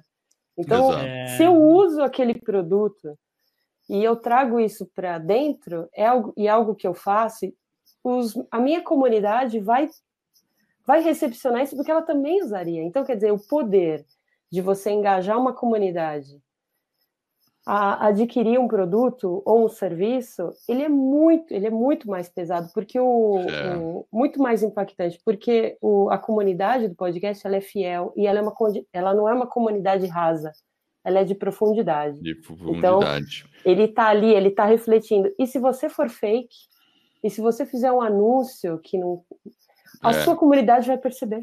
Vai perceber. É e aí você está é minando é o anúncio né? e está minando o seu podcast. Exato. E lá no evento eles ainda comentaram o pitch do podcast e o pitch da marca. Ou seja, não é a marca te procurando, olha, coloca aí um anúncio desse tênis X. E eu nunca falei que corri. Mas sou eu criando um projeto onde eu explico, onde eu mostro o, as minhas estatísticas de audiência, e eu indo até aquele anunciante, porque eu gostaria de anunciar aquilo. Então, ensinando os podcasters a fazer o caminho inverso, de uma forma que você faça o pitch da marca e você vá lá dizer: Ó, oh, eu tenho interesse em anunciar você, você quer? E não, olha, é. eu quero anunciar aí porque você tem tanto de na sua comunidade tem tanto. Então, e, olha que engraçado, né, Paulo, o que você está dizendo. A gente recebeu essa semana, né, Edward, um, um convite para também fazer uma divulgação. E aí é engraçado, porque a gente tem que entender, primeiro, será que a minha audiência ela está conectada com essa empresa que nos procurou? Sim. Porque, na minha, né, na minha opinião, a gente está discutindo isso, né, Edward? Não está é, muito conectado. Então, Sim. não, não tá, vai, não tá. A gente tá. vai ter que falar o seguinte, querido é, anunciante, eu entendi que você quer trabalhar com a gente, mas os valores estão um pouquinho Exato. desalinhados I'm e eu não so quero. Sorry. I'm so sorry. E, e, e, é, e, e, tem que ser, porque a gente tem que estar preocupado com o ouvinte. Será que o ouvinte, que, aquele cara para quem eu estou falando, aquela minha comunidade, aquela minha tribo, faz sentido aquele anúncio? Faz sentido. Tem que fazer porque você sentido. tem muito em jogo. Você tem muito em jogo. A responsabilidade Exato. é muito, grande. Muito, e é aquilo que você falou, Paulo, é um produto que eu usaria. Eu olhei e falei, acho que não. Então. É. Não Inclusive, eu joguei pro Edward. Eu falei, Edward, agora você responde, né? Ele é, é mais. É. é. Mas parece que as marcas começaram, pelo, pelo que eles estavam contando para a gente no evento, parece que as marcas estão também nesse processo de educação. Quando uma Exato. marca te procura para você anunciar, se ela não ouvir o seu podcast, já já está errado. Então, já está assim, errado, exatamente. É, às vezes a é, marca não sabe uma o que boa, é podcast. A, gostei dessa dica. Eu, eu é. posso mandar um e-mail. Ah, tudo bem, é. você gostou do podcast? Quais episódios Exato. você achou mais Exato. interessante e por quê? Me responde Exato. isso. Obrigado. Que na sequência eu te faço a... Eu te esse, faço. Esse é o pitch da, da marca. É, ele está ouvindo o seu podcast? Porque se ele está ouvindo, ele vai entender. Ele não está preocupado com a sua base de ouvintes, né? É aquilo é esquecer o que se aprendeu. É, é, essa é fase é que a gente está vivendo é tão interessante que a gente tem que se adaptar muito rápido para aprender e desaprender. Com e certeza. Foi, e foi um dos meus todo. entrevistados que me ensinou isso, o Felipe. A, a capacidade de desaprender tem que ser tão rápida quanto. Porque a monetização no YouTube não é parâmetro para gente no podcast. Não é. Não é, não é, não Só é. Só que as marcas mindset. estão acostumadas com isso. Então a gente vai ter que ter muito carinho, cuidado para educar no processo e dizer, olha, não é, a minha comunidade não vai comprar isso, minha comunidade compraria isso, minha, minha comunidade consome isso. Isso é muito bacana, é, né? Eu, bacana. Eu, tava, eu tinha uma ideia muito negativa da monetização, porque eu falei, eu não vou me dedicar a fazer episódios de podcast para ficar anunciando coisas que eu que, que não estão não, não dentro do meu sistema de valores ou que não fazem sentido. Agora, por outro lado, anunciar algo que está no centro do seu valor Exato. e Vai depois ainda alinhado, ser né? remunerado por isso, eu, vou, eu diria que é a cadeia perfeita. Perfeita, porque aí a gente pode fazer isso, né? Eu você tenho, pode viver dedicar, disso. Eu posso viver Exato. disso. E vai ser uma coisa, a mensagem que você está transmitindo, aquilo que está. E tá como quando essa conversão, né? Essa,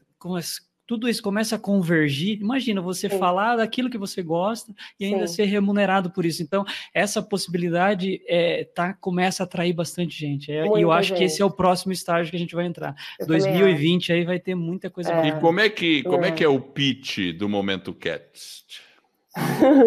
Já pensou é. nele? Ou tá eu fiquei trabalhando? Pensando, não, eu fiquei pensando bastante como seria o pitch, em como quem eu gostaria de anunciar, por exemplo, né? Então, mais do que fazer o pitch do Momento Cast, de dizer eu não tenho uma base de ouvintes, eu, eu não tenho um perfil definido ainda, não sei quem é que está curtindo, que faixa de idade, eu não tenho essas referências estatísticas e já prejudicaria um pouco o pitch, mas trabalhar com sutilezas e explorar o Brasil, por exemplo, viajar, dar voz para pessoas exponenciais, né? Sem entrar muito em questões políticas e polêmicas, mas trazer a educação ambiental, trazer a consciência, a minha postura dentro do ambiente, como que eu vivo em harmonia com aquele lugar que eu estou inserida. Eu aprendi muito isso na Bahia, como a consciência ambiental e a educação ambiental está muito forte nos baianos do interior. Você conversa com qualquer pessoa e ele tem um senso de espaço ambiental muito grande. Então, e, e eu só posso, só, só tem interesse em agregar, se, é, em se relacionar comigo quem faz viagens de exploração, quem faz expedições e vai e busca expansão de consciência através de viagens, através de melhorar o, a sua forma de pensar, de reagir, de entender o outro. Então, assim, entendendo esse processo, acho que empresas de viagem talvez tivessem dentro do meu perfil e eu tivesse que ajustar minha linguagem, ter um produto específico para isso, né? Porque sutilezas, a sutileza ela é atômica, ela é uma bomba atômica, só que ela é invisível. É. Então, você provocar, reverberar no outro, sutileza pode ter um processo assim muito mais impactante do que eu posso imaginar. Eu recebi e-mails e eu não tive tempo ainda de dar esse feedback para vocês por conta do evento. Eu recebi alguns e-mails que me embargou a voz, assim. Eu, não, eu, não, eu fui lendo o e-mail e eu falei, meu Deus do céu, olha onde eu cheguei, né? Então, pessoas que não estavam, porque a gente força os amigos e os parentes a ouvirem, fica obrigando eles a dar o feedback, né? Mas é, avançou de uma forma que eu falei, meu Deus do céu, olha o que, que essa pessoa está me dizendo, né? É, então, como tocou, como a emocionou, então que responsabilidade.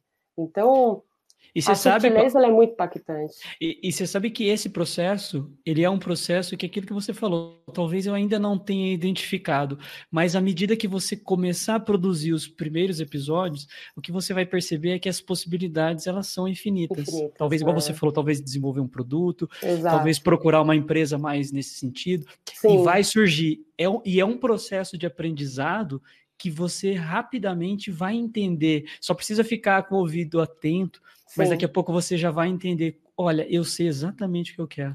E aí você vai conseguir ajustar todo o foco e aí você vai decolar. É, uma, é, é incrível, é o processo que a gente também passou, né, Edward?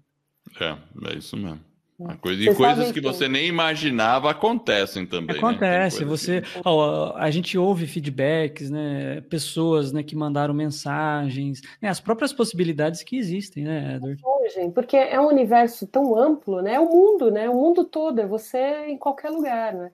E um pouquinho na questão da monetização, eles também deram como dica para você pesquisar a sua audiência, mandar questionários para sua audiência, para sua lista é, para entender o perfil deles, né? Entender a idade, o que, que eles gostam, que, que tipo de anúncios eles suportariam ouvir dentro do seu podcast, o que, que não, não agrediria, de certa forma, né?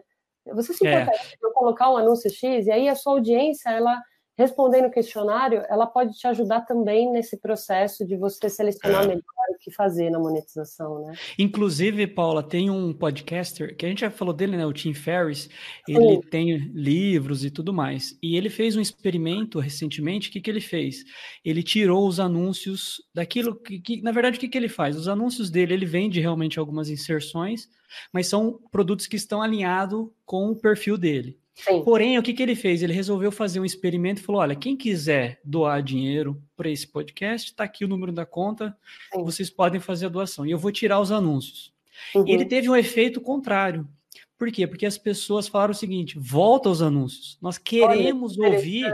Olha que interessante, nós queremos ouvir aquilo que você consome, quais são os produtos, quais são as marcas que você utiliza, no sentido de que os meus valores combinam com o seu. Então, se você está usando um produto que é bom, que faz sentido para você, nós também queremos. Então, ele teve que voltar atrás, Nossa, ele fez um experimento e passou a inserir as inserções novamente. Então, essa dinâmica a gente está aprendendo ainda, e é algo realmente interessante. Isso é credibilidade, né? É credibilidade. É, não é mais, não é mais fazer propaganda de margarina quando você não usa margarina, né? Exatamente, isso é credibilidade. Isso é, é autoridade, né? É autoridade, exatamente. E no primeiro dia, nessa sexta-feira que você esteve lá, teve mais alguma coisa que você falou do pitch, falou da monetização? O que, que mais te chamou a atenção nesse dia? Chamou a atenção também a questão do, da forma como o Spotify está entrando no mercado com a Anchor e da forma como eles já deixaram bem claros que querem é, estar nesse, nessa onda, né? A verdade, é, eles não disseram nós vamos dominar tudo, mas eles é... querem dominar tudo. É isso, né? Tem muito eles querem, eles querem. Eu vou o pessoal está assim, meio incomodado com isso. Tem gente incomodada, eu percebo isso, sabe, Paula? É, até ontem, depois que a gente conversou, aí você comentou que você fez o processo de imigração, e Sim. assim, Uh, aí eu peguei e falei, deixa eu dar uma olhada melhor nisso, né? Sim. Mas eu confesso que, assim, uh, eu acho que boa parte do meu pré-conceito com relação a eles, inicial, é, veio mais porque eu escuto muito os podcasters mais veteranos. Sim. Tá? É, e, enfim, e, é, eu escuto até os gringos, né? Um deles é o Dave Jackson, né? E, mas ele, esse Dave Jackson, ele tem um pouco, é, ele é tendencioso num sentido porque ele trabalha na Libsyn, que é um provedor clássico de né? é concorrente. É um dos maiores só, né? né? Aí você tem que ficar tentando ser imparcial, sabe? E aí eu também escuto aquele newsletter ou leio, né? Dá para escutar, ele tem o podcast que é o Pod News, que é excelente eu indico para qualquer podcaster. E, e aí eu percebi que ele é mais isento. É, a única coisa que ele não recomenda mesmo é SoundCloud. Fujam do SoundCloud, pelo amor de Deus. Mas eu achei interessante mesmo, porque o, o Spotify está entrando com uma estratégia, apesar de ter umas cláusulas meio esquisitas, né? Mas eles, eles deixam claro no site que o conteúdo é seu, então, é, é uma plataforma que é gratuita. Se você quiser que eles cuidem do seu feed, ok, eles fazem isso, porém Sim. não é o recomendado. O recomendado, aí eu estou entrando numa questão meio técnica, né? É recomendado que você Sim. pegue o seu feed e cadastre lá no iTunes, cadastre em todos os lugares, porque aí você fica com o controle é, e eu percebo que a ferramenta deles é muito poderosa, é muito intuitiva e fácil de usar. E agora eles estão entrando, eles têm um outro software que é o é, é, acho que é o Transcript, acho que é isso, né? Não, não, é o. Eu passei ontem, Jefferson, para você, esqueci o nome. É um software de edição para música hum. que agora é, é da Spotify, é. que, que eles vão. É Sound Sound Trap. Trap. Soundtrap. Sound Sim, eles estavam ele vai... lá. Então, a Soundtrap também é da Spotify, e olha só, é, esse software eu já testei. Se você fala em inglês, ele automaticamente já cria a transcrição do que você falou em inglês. Isso é fantástico, né? E você pode editar com base na transcrição. Você não precisa ficar lá procurando o ponto que você falou aquilo. Você vai lendo e vai achando, entendeu? olha lá. E olha a novidade. Hum. Dezembro, hum. dezembro vai estar disponível em português brasileiro. Uau. Uau. É realmente um é. ano de podcast 2019. É, e, e, tem muita transformação, né? Uma outra coisa do, do Spotify, né, Eduardo, que a gente sempre conversa é, é aquela questão, se você pensar, por exemplo, eu acho que tudo a gente não sabe exatamente qual o caminho vai seguir, o que, que vai predominar e que, como que vai ser o mercado daqui a pouco. Mas existem alguns movimentos importantes. E essa questão, por exemplo, do Spotify entrar muito forte, e na Europa eles já começam a ser o número um, e, e aí é uma preocupação da velha guarda, e que em certa medida faz sentido, mas talvez nem tanto, essa questão do próprio anúncio. Então, por exemplo, se você coloca lá o seu no Anchor, hoje você, você se você tem o seu feed, a, a propaganda, aquele anúncio, ele é seu, você decide quando ele vai entrar, quem que vai, da forma com que, vai, que você vai colocar aquele anúncio. No caso do Spotify, existe uma discussão muito grande, por quê? Porque o, o, o Spotify pode inserir uma propaganda no meio do episódio dele e a propaganda é dele e ele é remunerado por isso e talvez não o produtor Exato. do conteúdo. Então uhum. existe sim essa discussão, é uma discussão importante, né? E, mas em algum momento a gente acho que vai ter alguma um divisor de águas. Talvez a gente tenha alguém que realmente predomine, como pode ser que continue o mercado como está. Você tem é, alguns hosts que você Simplesmente você se cadastra, você contrata aquela hospedagem que nós não estamos falando do valor absurdo, nós estamos falando aí de, nós pagamos, né, dor de 9 dólares por mês no Podbean, não chega a 40 reais, e o conteúdo ele é seu, então você decide o que vai estar tá lá dentro, qual, qual é a propaganda que vai ser inserida, é uma decisão única e exclusiva sua, ao passo que você, à medida que você, não estou dizendo que não é legal, né, mas à medida que você cede isso para o Anchor ou para a Spotify, ele pode eventualmente colocar uma propaganda lá no meio que talvez não está tão alinhada. Então é como hoje a gente vai lá no YouTube. O YouTube é ótimo e é uma ferramenta excelente. E ainda bem que o YouTube existe, mas existe propaganda no meio lá, você pode até clicar no pular o anúncio, mas uhum. ele está lá e quem é remunerado por aquele anúncio muitas vezes é o, o próprio YouTube. E não e tá tudo bem com isso. Por quê? Porque você está usando um serviço gratuitamente, você não está pagando pelo YouTube e ele está, de uma certa forma, ele precisa investir faz sentido esse investimento dele. Olha como que ele foi capaz de popularizar conhecimento, imagem, é. uma série de outras coisa. E faz sentido isso. E se você está de acordo com isso, tá tudo bem, faz sentido. Agora tem um ponto interessante que você está colocando, porque no YouTube a gente sempre sabe que aquela propaganda não é endossada por aquele vídeo. Fica claro para as pessoas, né? Fica que claro. Tem uma propaganda. Agora, Paula, você que estava lá no evento, né? Uhum. A, a, Spotify estava é, falando sobre como você pode remunerar o seu podcast eu sei que se você tem o Spotify Free, até no nosso episódio, né? Eu tenho Vida nos Trilhos, está lá no Spotify. Sim. Então, se a pessoa tem o Spotify Free, pode ouvir propaganda antes Exato. ou depois do meu episódio, Exato. vai acontecer, né? Agora, por exemplo, no caso da, do pessoal que está no Anchor, eles falaram alguma coisa e considerando ainda que o pessoal da velha guarda estava lá, num evento da Spotify, que muitas vezes o pessoal da velha guarda tem medo que a Spotify vire a próximo YouTube do podcast, Sim. no Mini Tudo.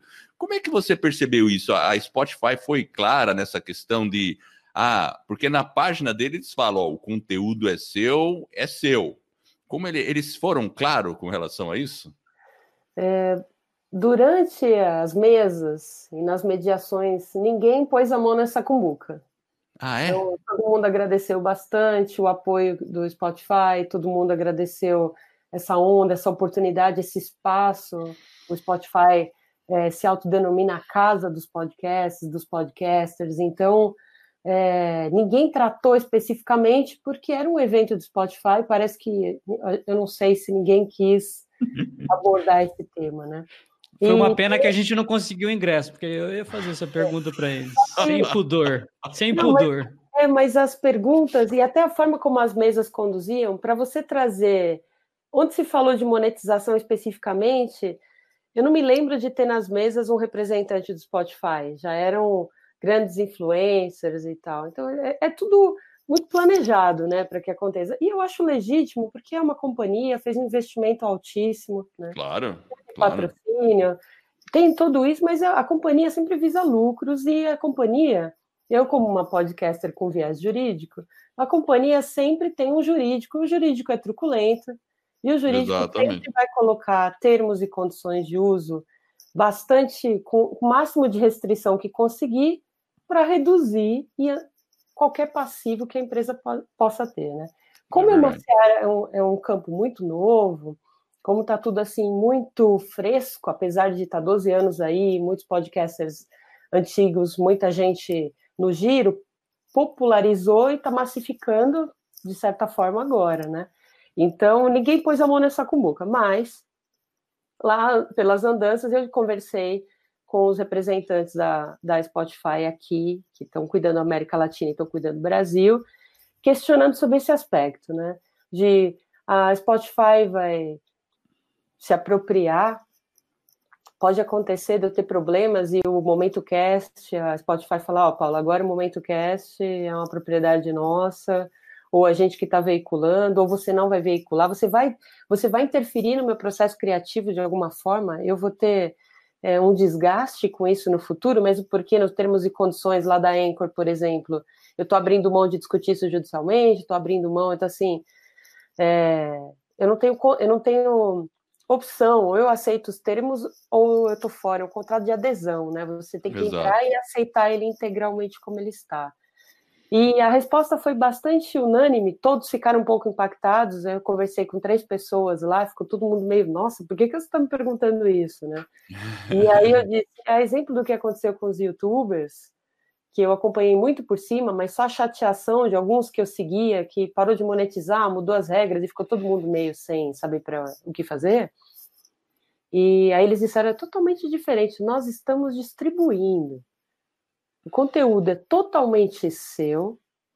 A gente só vai implicar com você se você é, criar um perfil dizendo que você é a Madonna, entendeu? E você não é.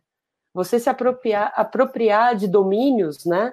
De nomes que não, não se correspondem. Onde você está gerando um episódio é, plagiando alguém. Isso daí a gente vai entrar pesado porque a gente não quer isso aqui. Mas, no geral, vai, vai, vai se construir uma plataforma colaborativamente, né? Então, o jurídico tem que pôr as cláusulas, mas a gente vai ter que trabalhar. A gente sabe que na hora do, do aperto, do perrengue, mesmo que vale é o contrato e é o que está escrito, ponto. Verdade. Mas eu noto que nós temos muitos influências, pessoas de peso dentro desse barco aí, levantando é. bandeira do Spotify, né? Nós temos a Spotify fazendo parceria com grandes veículos. Então eu noto que se a coisa apertar e enrijecer muito, primeiro, vai ficar bem esquisito para eles, porque vai vir totalmente em desacordo com a proposta que eles estão vendendo. É, é ser colaborativo, então vai pegar mal. A própria ideia de, ah, seu anunciante, você tem que engajar seu anunciante para ele construir a marca junto com a sua comunidade, isso que eles ensinaram já vai cair por terra, porque Exato. a cultura já está furada. Então, assim, Exato. analisando estrategicamente tudo que está acontecendo, eu imagino que se a Spotify não se comportar como, como uh, o mercado, os podcasters estão esperando, vai todo mundo debandar.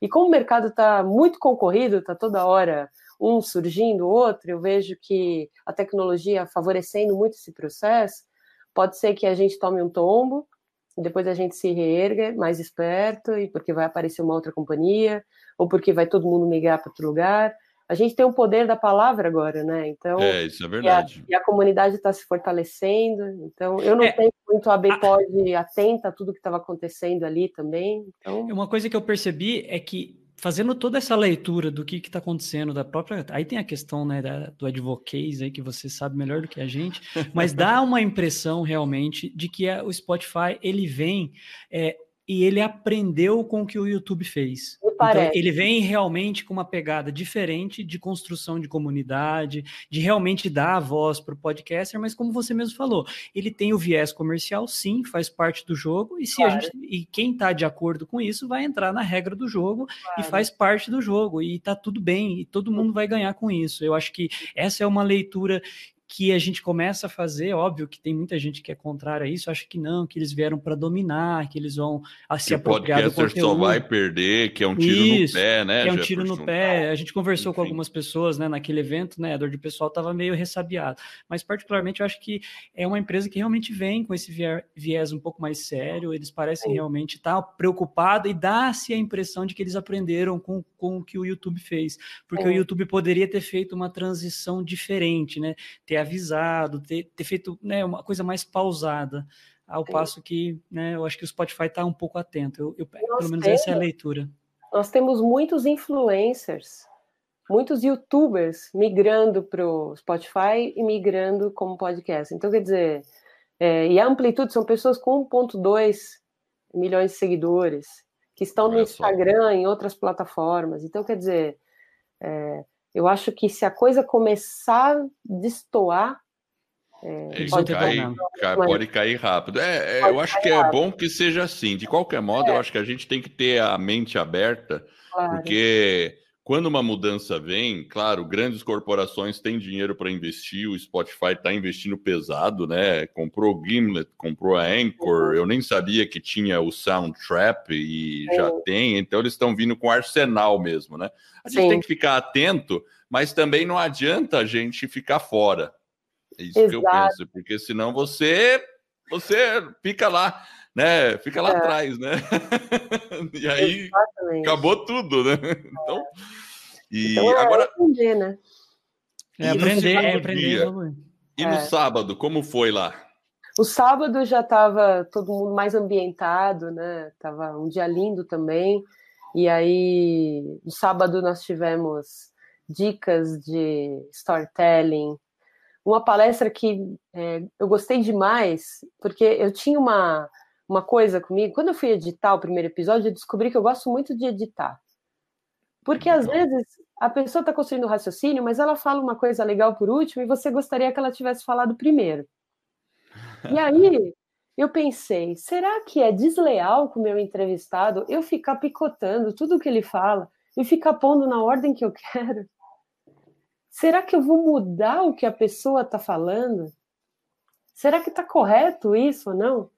Lá atrás, quando eu estava editando, o que, que eu fiz? Eu mudei a ordem do primeiro episódio que eu fiz com meu pai. Eu mudei a ordem da maior parte das coisas que ele falou, porque eu fui inserindo os meus contextos. Certo. A gente, eu pus o que estava no meio para o fim. Eu não mudei o que ele quis dizer. Eu mudei a ordem de ideias fechadas. Então ele dizia uma ideia fechada inteira, parava dizia uma ideia inteira fechada inteira, parava e eu peguei esses blocos e aí eu falei, será que tá certo? Antes de publicar, falei, pai, eu quero que você escute e eu quero que você veja se tá ok para você, ou se eu fiz algum ajuste que não foi legal. E aí ele ouviu, e aí ele, eu tirei os respiros dele, alguns, eu tirei é os ah que ele fazia, eu tirei, eu tirei, eu acho que uns 30 né, né, é. né, e aí eu falei, poxa, será que. Qual que é a, o meu compromisso com o meu entrevistado? Né? Chegar lá e tá, tá, tá, cortar tudo, né? E a gente teve ontem uma mesa que falava disso, né? Como eles fazem isso, como às vezes eles salvam um roteiro inteiro na edição. E aí não se discutiu se isso é legal ou não, porque estava se partindo do pressuposto que estava todo mundo fazendo isso de uma forma positiva e consentida. Né? É. Então, e inserindo trechos de natureza, inserindo trechos de captação de áudio por aí para fazer o áudio subir, fazer o áudio descer. Então, assim, foi um universo que eu tinha descoberto um pouquinho dele, e aí na, na apresentação deles, é gente que, é, que edita o Café da Manhã, gente que edita aquela, aquela série de podcasts da B9, que é aquele Mamilos e mais uns outros, então, como que eles fazem esse exercício? Uns só editam tendo participado do show para entender a dinâmica do processo e editar com base naquilo, escolher a música ideal. Então, para trazer vida, né, nesse... E aí, de, de ontem para cá, estou bastante é, é, é, introspectiva, pensando nesse processo de como é que eu vou trabalhar com a edição, né? Vou editar mesmo, bruscamente, ou eu vou deixar fluir? Então, estou Estou nesse processo de criação. É, é sempre uma. É, é, eu o show, tenho é, também. Essa é a vantagem do podcast. O show é seu. Você é, vai é. achar, fazer aquilo que você acha melhor. A gente prefere um one shot, né, Edward? A gente grava. A gente um, procura vai... fazer menos. Mas, por outro lado, eu já tive episódios que eu. Nossa, eu trabalhei muito a questão de respiros, de. Sim. Repetições, porque eu achei que cabia e que precisava, depende muito do entrevistado. Pois é. E como você fez numa pegada de storytelling, eu acho que a ordem que você escolheu foi muito boa, porque você cria a narrativa, você cria o suspense, você cria a pergunta na pessoa, porque assim, até um certo momento, quando entra o seu pai, a gente não sabe que é seu pai. Aqui eu estou fazendo spoiler, final, mas é, eu não podia ter spoiler, falado. Mas a gente já falou, né? A gente já falou, né? Durante o não, não, tá, tá mas mas, por outro lado, foi interessante, porque no final, quando você falou que era o seu pai, sério mesmo, até arrepiou, assim. Eu falei, caramba, causou impacto. Eu falo, puxa vida, né? Sim. E aí você fala, caramba, então aí você conclui, faz um sentido. Mas, enfim, é questão de estilo. Estilo, eu acho que o que você fez de submeter o episódio ao seu pai, como eu já fiz diversas vezes, tem pessoas que falaram: Ah, você quer que eu submeta ou posso publicar? Né? E a gente às vezes cura, faz a, a curadoria do episódio, porque às vezes eu, a pessoa fala uma coisa e eu já a pessoa fala, não, não, não, vamos cortar isso aí, porque Exato. pode ser mal interpretado. Uhum. Por quem tá Algumas ouvindo. vezes já é. Já aconteceu, coisa que se eu colocar, o pessoal ia falar, hum, o uhum. que, que, é isso que falou, né? Ele pode não, não voltar mais, né? Não ah. que a pessoa teve intenção de ser ou preconceituosa ou alguma coisa assim, mas às vezes acontece num Porque contexto. Fica informal, né? Fica tão informal que a pessoa esquece que isso vai ter dimensões e que você vai fazer. Exato. E é nossa responsabilidade isso, né? E, e, uma coisa que eu gosto de repetir, que é importante, é, é o show ele é seu. Então você tem essa possibilidade de fazer ele ou mais roteirizado ou menos roteirizado. E obviamente que tem algumas produções que elas realmente elas exigem essa questão do roteiro e tem toda uma dramaticidade, tem o storytelling que a pessoa pode colocar. Como pode ser que talvez tenha uma pessoa que com menos tempo, talvez que não queira fazer muita edição e faz lá o one shot e tá tudo bem. Eu acho que o que vale é você identificar dentro do seu processo, dentro do tempo que você tem, e, e, é um processo de aprendizado e aprimoramento, até onde você chega e fala, não, aqui agora eu encontrei aquilo, aquele balanço que para mim é razoável e faz sentido. Eu acho que, acho que essa é a principal aí lição, a principal pegada aí. Sim, e foi muito do que foi dito no sábado ontem, que é essa questão de você tá atento, vai fazer um episódio narrativo? Ok, você vai fazer a, a, a sua edição, você vai às vezes no narrativo aquele período grande de silêncio é essencial para salvar aquela aquela o suspense, né? Suspense, ou inspirar naquele momento, né? Então, se você vai fazer um roteirizado, vai, vai ser roteirizado até que ponto? É, é. Quem está ouvindo um podcast quer ouvir um programa né, industrializado, acabado, perfeito, quadradão, né? É, é sua proposta. Então, assim, eles deixaram muito claro a gente entender qual é o nosso nicho e o que, que você quer entregar, né? Porque você vai criar sua comunidade a partir disso. Eu achei muito bacana. Também tiveram é, dubladores falando com a gente, fonoaudiólogo, a importância da alimentação para alguns processos, da postura, da respiração, algumas dicas de como o mais interessante é que o Spotify subiu todas as palestras, todas elas estão, estão, estão numa playlist no Spotify. Chama Spotify for Podcasters Summit. E está lá, na íntegra. Está tudo lá. Então, você pode escolher o tema, o assunto e, e se deleitar. Tem muita informação boa, tem muita. E cada um dentro do seu nicho ali, né? Ah, eu eu estava mais interessada no storytelling e como que eu ia editar pensando nisso. É, Nossa, que legal. Tava, é, depois eu estava interessada em. Porque você também não consegue assistir várias, né, ao mesmo tempo. É, então... então algumas aconteciam simultâneas, mas aí é. eles falaram: Ei, fica tranquilo, fica tranquilo que estamos gravando, depois você escuta. Legal, a nossa. A cultura da empresa eu já acho bastante bacana. Então. A gente teve, teve momentos ontem que estava muito quente e que eu, sabe, quando a cabeça já não, não vai mais, né? E aí eu saí e fui tomar um ar, fui tomar, tinha uma mesa de café da manhã disponível o dia todo para o pessoal, frutas, castanhas, café. Então você podia sair, dar uma esparecida, dar aquela voada e voltar. Então, o que foi muito legal é que eles é, tinham um espaço com estúdios e a ah, gente. Sim, é verdade. Pode lá. Eu gravei com uma amiga minha, Juliana, que está inclinada aí a criar seu podcast. Eu falei, se ela estava na dúvida, acabou ontem, mandou super bem, conduziu o episódio, a gente gravou, eles já mandaram o link editado, então quer dizer, foi uma experiência muito, muito interessante, viu? Foi, valeu a pena. Legal. Valeu muito a pena. Bom. Próximo, é, eu acredito que vai ter muito mais gente aí antenado para já se inscrever e participar, porque de fato foi um fórum. Foi um fórum. Não, não, é claro que a Spotify por si só se promoveu por todo o evento, inclusive estamos falando da Spotify agora. Mas o que aconteceu mesmo foi um fórum, foi uma troca.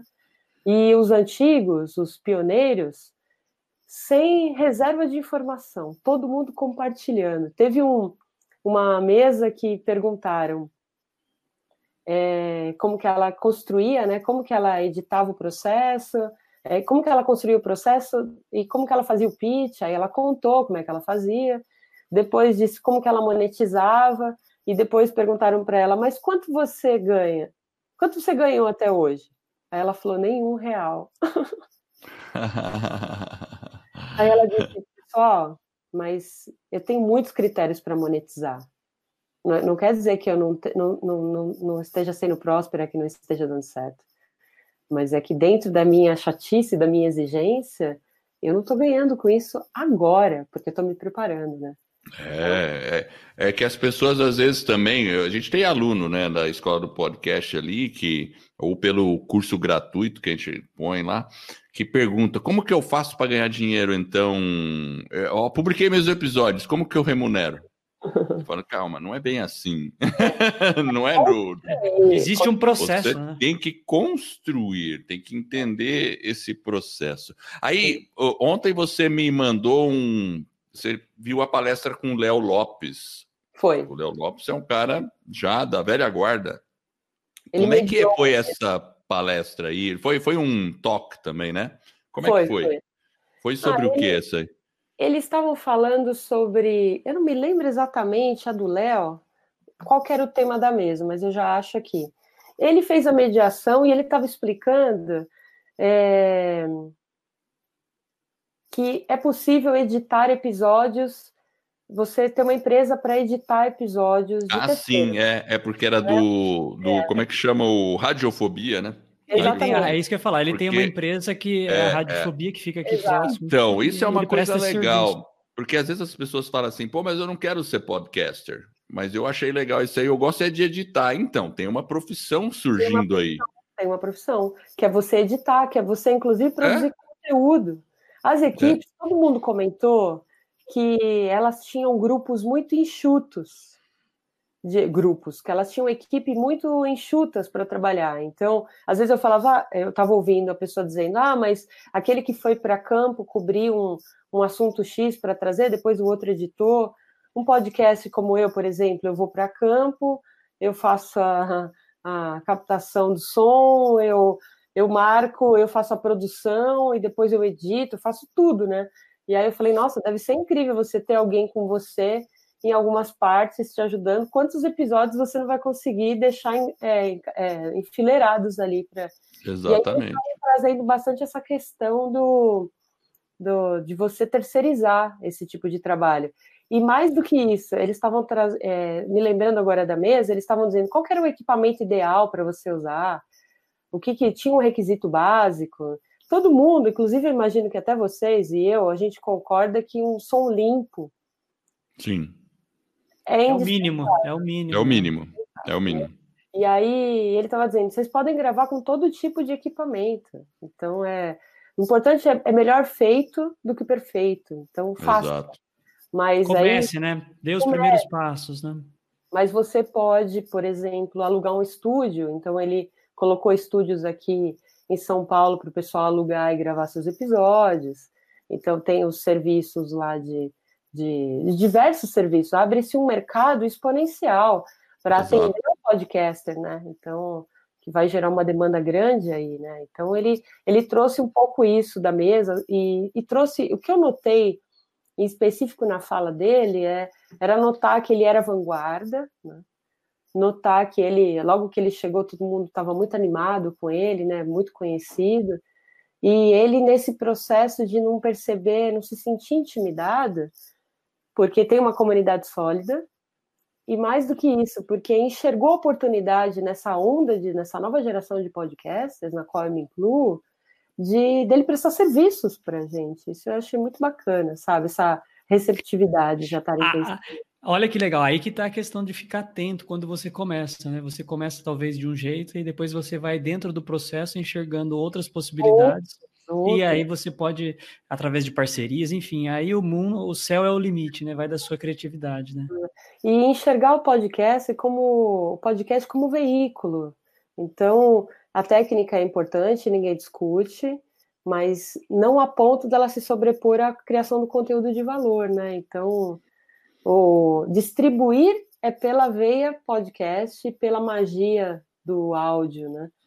mas a preocupação de você gerar um conteúdo, se você só tem uma hora, é melhor você dedicar mais tempo na produção do conteúdo do que é, pensando em equipamentos, montando cenários ou, ou, tudo mais, né? Claro que com certeza vai ter que distribuir bem o tempo ainda que se para você se propor a fazer um trabalho e você cativar, criar seu grupo, né? Criar sua comunidade para andar com ela e trocar com ela, mas é, o conteúdo é unânime. Em primeiro lugar, conteúdo em primeiro lugar.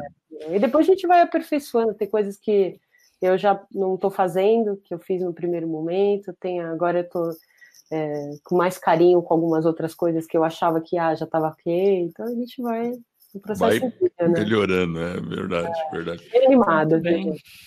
E teve mais alguma coisa nesse dia que te chamou a atenção, no, ou no evento em geral, que você quer comentar? Olha, o evento inteiro, a troca, o que mais me chamou a atenção, eu já comentei mesmo, que é essa troca. Essa troca e esse, é, esse mercado aberto. Ensinar a gente a olhar para as marcas e, e ensinar a gente a olhar para o nosso podcast estabelecer um perfil, né, o estilo de atuar, seja ele qual for, né. Eles falaram daquela do MesaCast, que é uma. Eu não escuto MesaCast, eu não, eu não gosto muito. Muitas pessoas falando, isso me deixa assim um pouco incomodada. Eu gosto de um podcast que eu possa prestar atenção, voltar se aquela frase me impactou. É meu estilo de ouvir, não é MesaCast. Então eu não faria de ficar todo mundo opinando ao mesmo tempo e ele sem edição, diferente do que a gente está fazendo agora, onde a gente está conectado Exato. e um dá espaço para o outro falar, e quem está ouvindo não bate o carro, né? Mas Exatamente. É o estilo MesaCast que está disponível, pelo menos os que eu conheci, é aquela coisa, aquela turbulência, aquela coisa bem dinâmica, aquela troca e aquela. Então eles estavam dizendo, funciona ainda? Não funciona? Vai fazer? Precisa ter roteiro? Ou eu ligo o microfone e vamos falar de ônibus escolar? Ah, vamos falar de qualquer assunto aleatório. Tem público para isso? Tem, porque muito provavelmente ele vai estar associado com o humor. O humor ficou muito associado com o MesaCast, né? É verdade. Fala bastante para eles ali e tudo. E no final do evento, eles pegaram os, cara, os maiores, né? Os podcasters mais é, que estão aí na mídia e colocaram todos com microfone, eram 10 pessoas, e eles fizeram uma mesa para encerrar o evento. E aí cada um pôde, aí eles tinham que se apresentar. Eu, por exemplo, eu não conhecia a maior parte deles, né? Eram assuntos que não estão na minha, no meu espectro de interesse ali, e aí eu não conhecia a maior parte, mas aí na decorrência do evento você vai até falando, pô, eu vou, eu anotei alguns para ouvir, por exemplo, o GugaCast, eu não, não conhecia. E eu anotei, eu falei, eu quero ouvir o GugaCast porque ele estava muito engajado, mediando as mesas com muita propriedade. Eu falei, pô, eu gostei desse cara, eu vou ouvir o que, que ele tem para dizer o pessoal do Nerdcast, pô, eles são incríveis, né?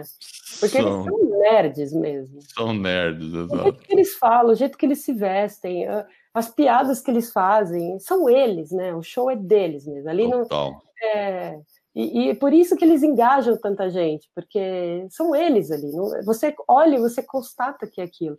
Então, logo que começou o MesaCast, todo mundo pôde se apresentar. E todo mundo meio que fez a entradinha do seu show e foi muito bacana. E eles conseguiram fazer de um jeito todo mundo falou. Eles fizeram trocas, ninguém se sobrepôs. Aí eu saí até do, do evento falando, poxa, um mesa cast não é uma, uma coisa assim tão reprovável dentro do meu conceito, porque se ele, de certa forma, tiver um timer ali onde está todo mundo olhando para o relógio, tiver um assunto âncora, um arco, né? Um arco, e aí fica todo mundo ali dentro daquele arco, eu acho que é possível. Então, é, eu saí de lá com uma opinião diferente. Eu entrei não gostando e saí de lá é, com, com o exercício de avaliar se eu posso dar uma chance aí para os shows que usam essa modalidade. Né? Uma muito coisa legal. que eu aprendi e que serviu muito para mim, que eu falei, poxa, eu não tinha pensado nisso e faz todo sentido, que é você criar, quando você for criar uma temporada, é, você criando uma temporada, a possibilidade de monetizar, como eu disse, é maior, porque você cria um projeto para aquela temporada, faz o speech da, do seu podcast, faz o speech da marca e você consegue fazer um grande bem bolado e você pode ser que você consiga monetizar com sucesso. Só que essa temporada vai ser o quê? Sou eu todo dia, todo episódio falando sobre meditação, por exemplo, e aí vou ficar 10 dias, 10 episódios falando sobre meditação. E como que isso vai funcionar? Aí eles explicaram com muita sabedoria que é você criar um arco. Todas as facetas daquele processo. Então, a meditação, ah, legal. É na infância legal? Seria legal na escola? Ah, com, na, no envelhecimento, na longevidade? Como é que os budistas fazem a meditação? Ah, a meditação tá. Então, quer dizer, várias facetas que fazem um arco de evolução que ele tenha início, meio e fim. Contar uma história gigantona através de episódios, onde um complementa o outro, e você faz o teu ouvinte crescendo nesse processo, aprendendo contigo e se sentindo motivado a fazer o download do próximo, né? Isso eu achei fantástico. É, isso é bacana mesmo. Você faz um contexto nessa temporada. E isso é. traz o outro exercício que eu aprendi, que é a cauda longa. Opa, é, essa é importante a cauda longa, que é eu lancei o episódio agora, e aí eu fico olhando pelas estatísticas quanto dos episódios anteriores foram foi feito download após um episódio novo. Então, quanto Exato. o seu último episódio reporta o teu ouvinte a voltar para o passado e começar a construir é, na cabeça dele, né, nas ideias dele, como é que você vem evoluindo aí na jornada do seu podcast. Isso, eu acho que são é, dicas assim valiosíssimas, foi muito bacana eles terem compartilhado com a gente, porque isso mudou é, radicalmente o processo. Eu queria fazer episódios independentes e eu vou encarar aí uma temporada para ver como é que é construir isso a longo prazo, né? É, isso é legal. E a gente tem uma série que a gente vai fazer, né, Jefferson, que é sobre as, as virtudes do herói da NASA. Uau, que vai NASA ser isso mesmo. É, eu sou meio nerd também, então tem que ter isso aí. Pode ter feito a, falado das plantas funcionais, né? E pegar esse estudo, que é um estudo feito pela NASA. Bom, o que, que a NASA não estudou que a gente não se beneficia hoje, nem é? Exatamente. Tem muita coisa interessante, puxa vida. Mas legal, Paulo. Acho que a gente já, olha só, a gente está aqui há duas horas e 10 ah, minutos, 11 já. Ah, um super mega episódio. Eu nunca fiz um episódio tão assim. A gente poderia ainda ficar falando por, é. por um bom tempo aqui. Uhum. É, mas a gente vai ter que encerrar. Então, assim, para a gente concluir, você teria alguma mensagem, pensando não só em podcast, mas também na parte da nossa vida, para os nossos ouvintes aí também que são do Vida nos Trilhos, de desenvolvimento pessoal, para qualquer pessoa que esteja querendo evoluir. O que você diria aí para as pessoas? Alguma é, sugestão, alguma dica? Que você quiser falar. É. Se você pudesse falar. Agora a gente, você está falando com o Brasil inteiro, imagine isso. Eu acho que a simplicidade pode ser o caminho, a escolha, o caminho. O mais simples, ele é sempre mais é, refinado, ele é sempre mais sutil. Então, escolher caminhos mais assertivos, é, a simplicidade é uma boa escolha, né? E na jornada do podcast ou na jornada de qualquer transição de carreira, se você está com medo, vai assim mesmo, mas vá. E se experimente nesses processos, né? Não se acovarde diante de, um, de uma estatística ou diante de um conselho de um amigo que gosta muito de você e está com medo de que você se dê mal e diga para você não ir. Eu acho que vai com medo mesmo e vai de uma forma simples, leve, constrói aí o processo. É isso que legal. Excelente. Paula, muito obrigado aí pela, pela entrevista. Também muito obrigado por ser aluna da escola do podcast. Isso deixa a gente sempre muito honrado aí. Né? A gente gosta de ver uma pessoa assim que está na escola, mas que faz o podcast. Esse que é o nosso objetivo, né? Então, toda vez que um aluno lança, a gente fica feliz. Né? É. Então, muito obrigado. E Não. antes só de falar um tchauzinho para ela, ô Paula, como que o pessoal pode entrar em contato contigo? Deixa seus dados aí. Ah, então é o arroba MomentoCast, a gente está lá no Instagram, nosso site é o www.momentocast.com.br e tem o e-mail calbianco@momentocast.com.br. Aí por esses caminhos todos aí a gente pode se encontrar. E eu queria é, fazer uma parte que é sem a escola, vocês foram essenciais para mim no processo de terem me respondido prontamente e naquele momento que eu estava ali na, na, encruzilhada, vou para a direita e para a esquerda, como vocês responderam e disseram, poxa, vai ser incrível, vai ser fácil, vai ser muito trabalho, mas você consegue, você não tem que se preocupar em esperar o episódio ideal, o momento ideal, você vai conseguir. Então, isso foi muito essencial, porque vocês vieram comigo na jornada muito mais do que vocês possam imaginar.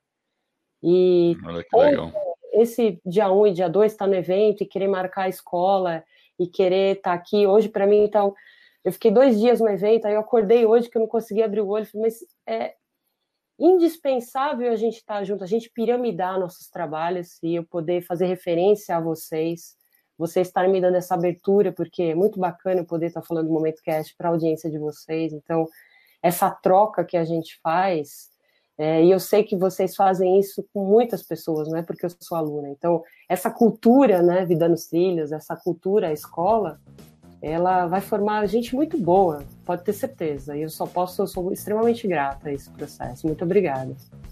Com certeza, é o que a gente espera, exatamente. A gente quer criar uma comunidade gigante aí. Então vamos lá. Vai, vai. É o tempo, né? Criar comunidade. É estabelecer relacionamento não é do dia para o outro. Você não. falou que você já é amigo dela, né? A gente constrói, né? Estamos construindo isso.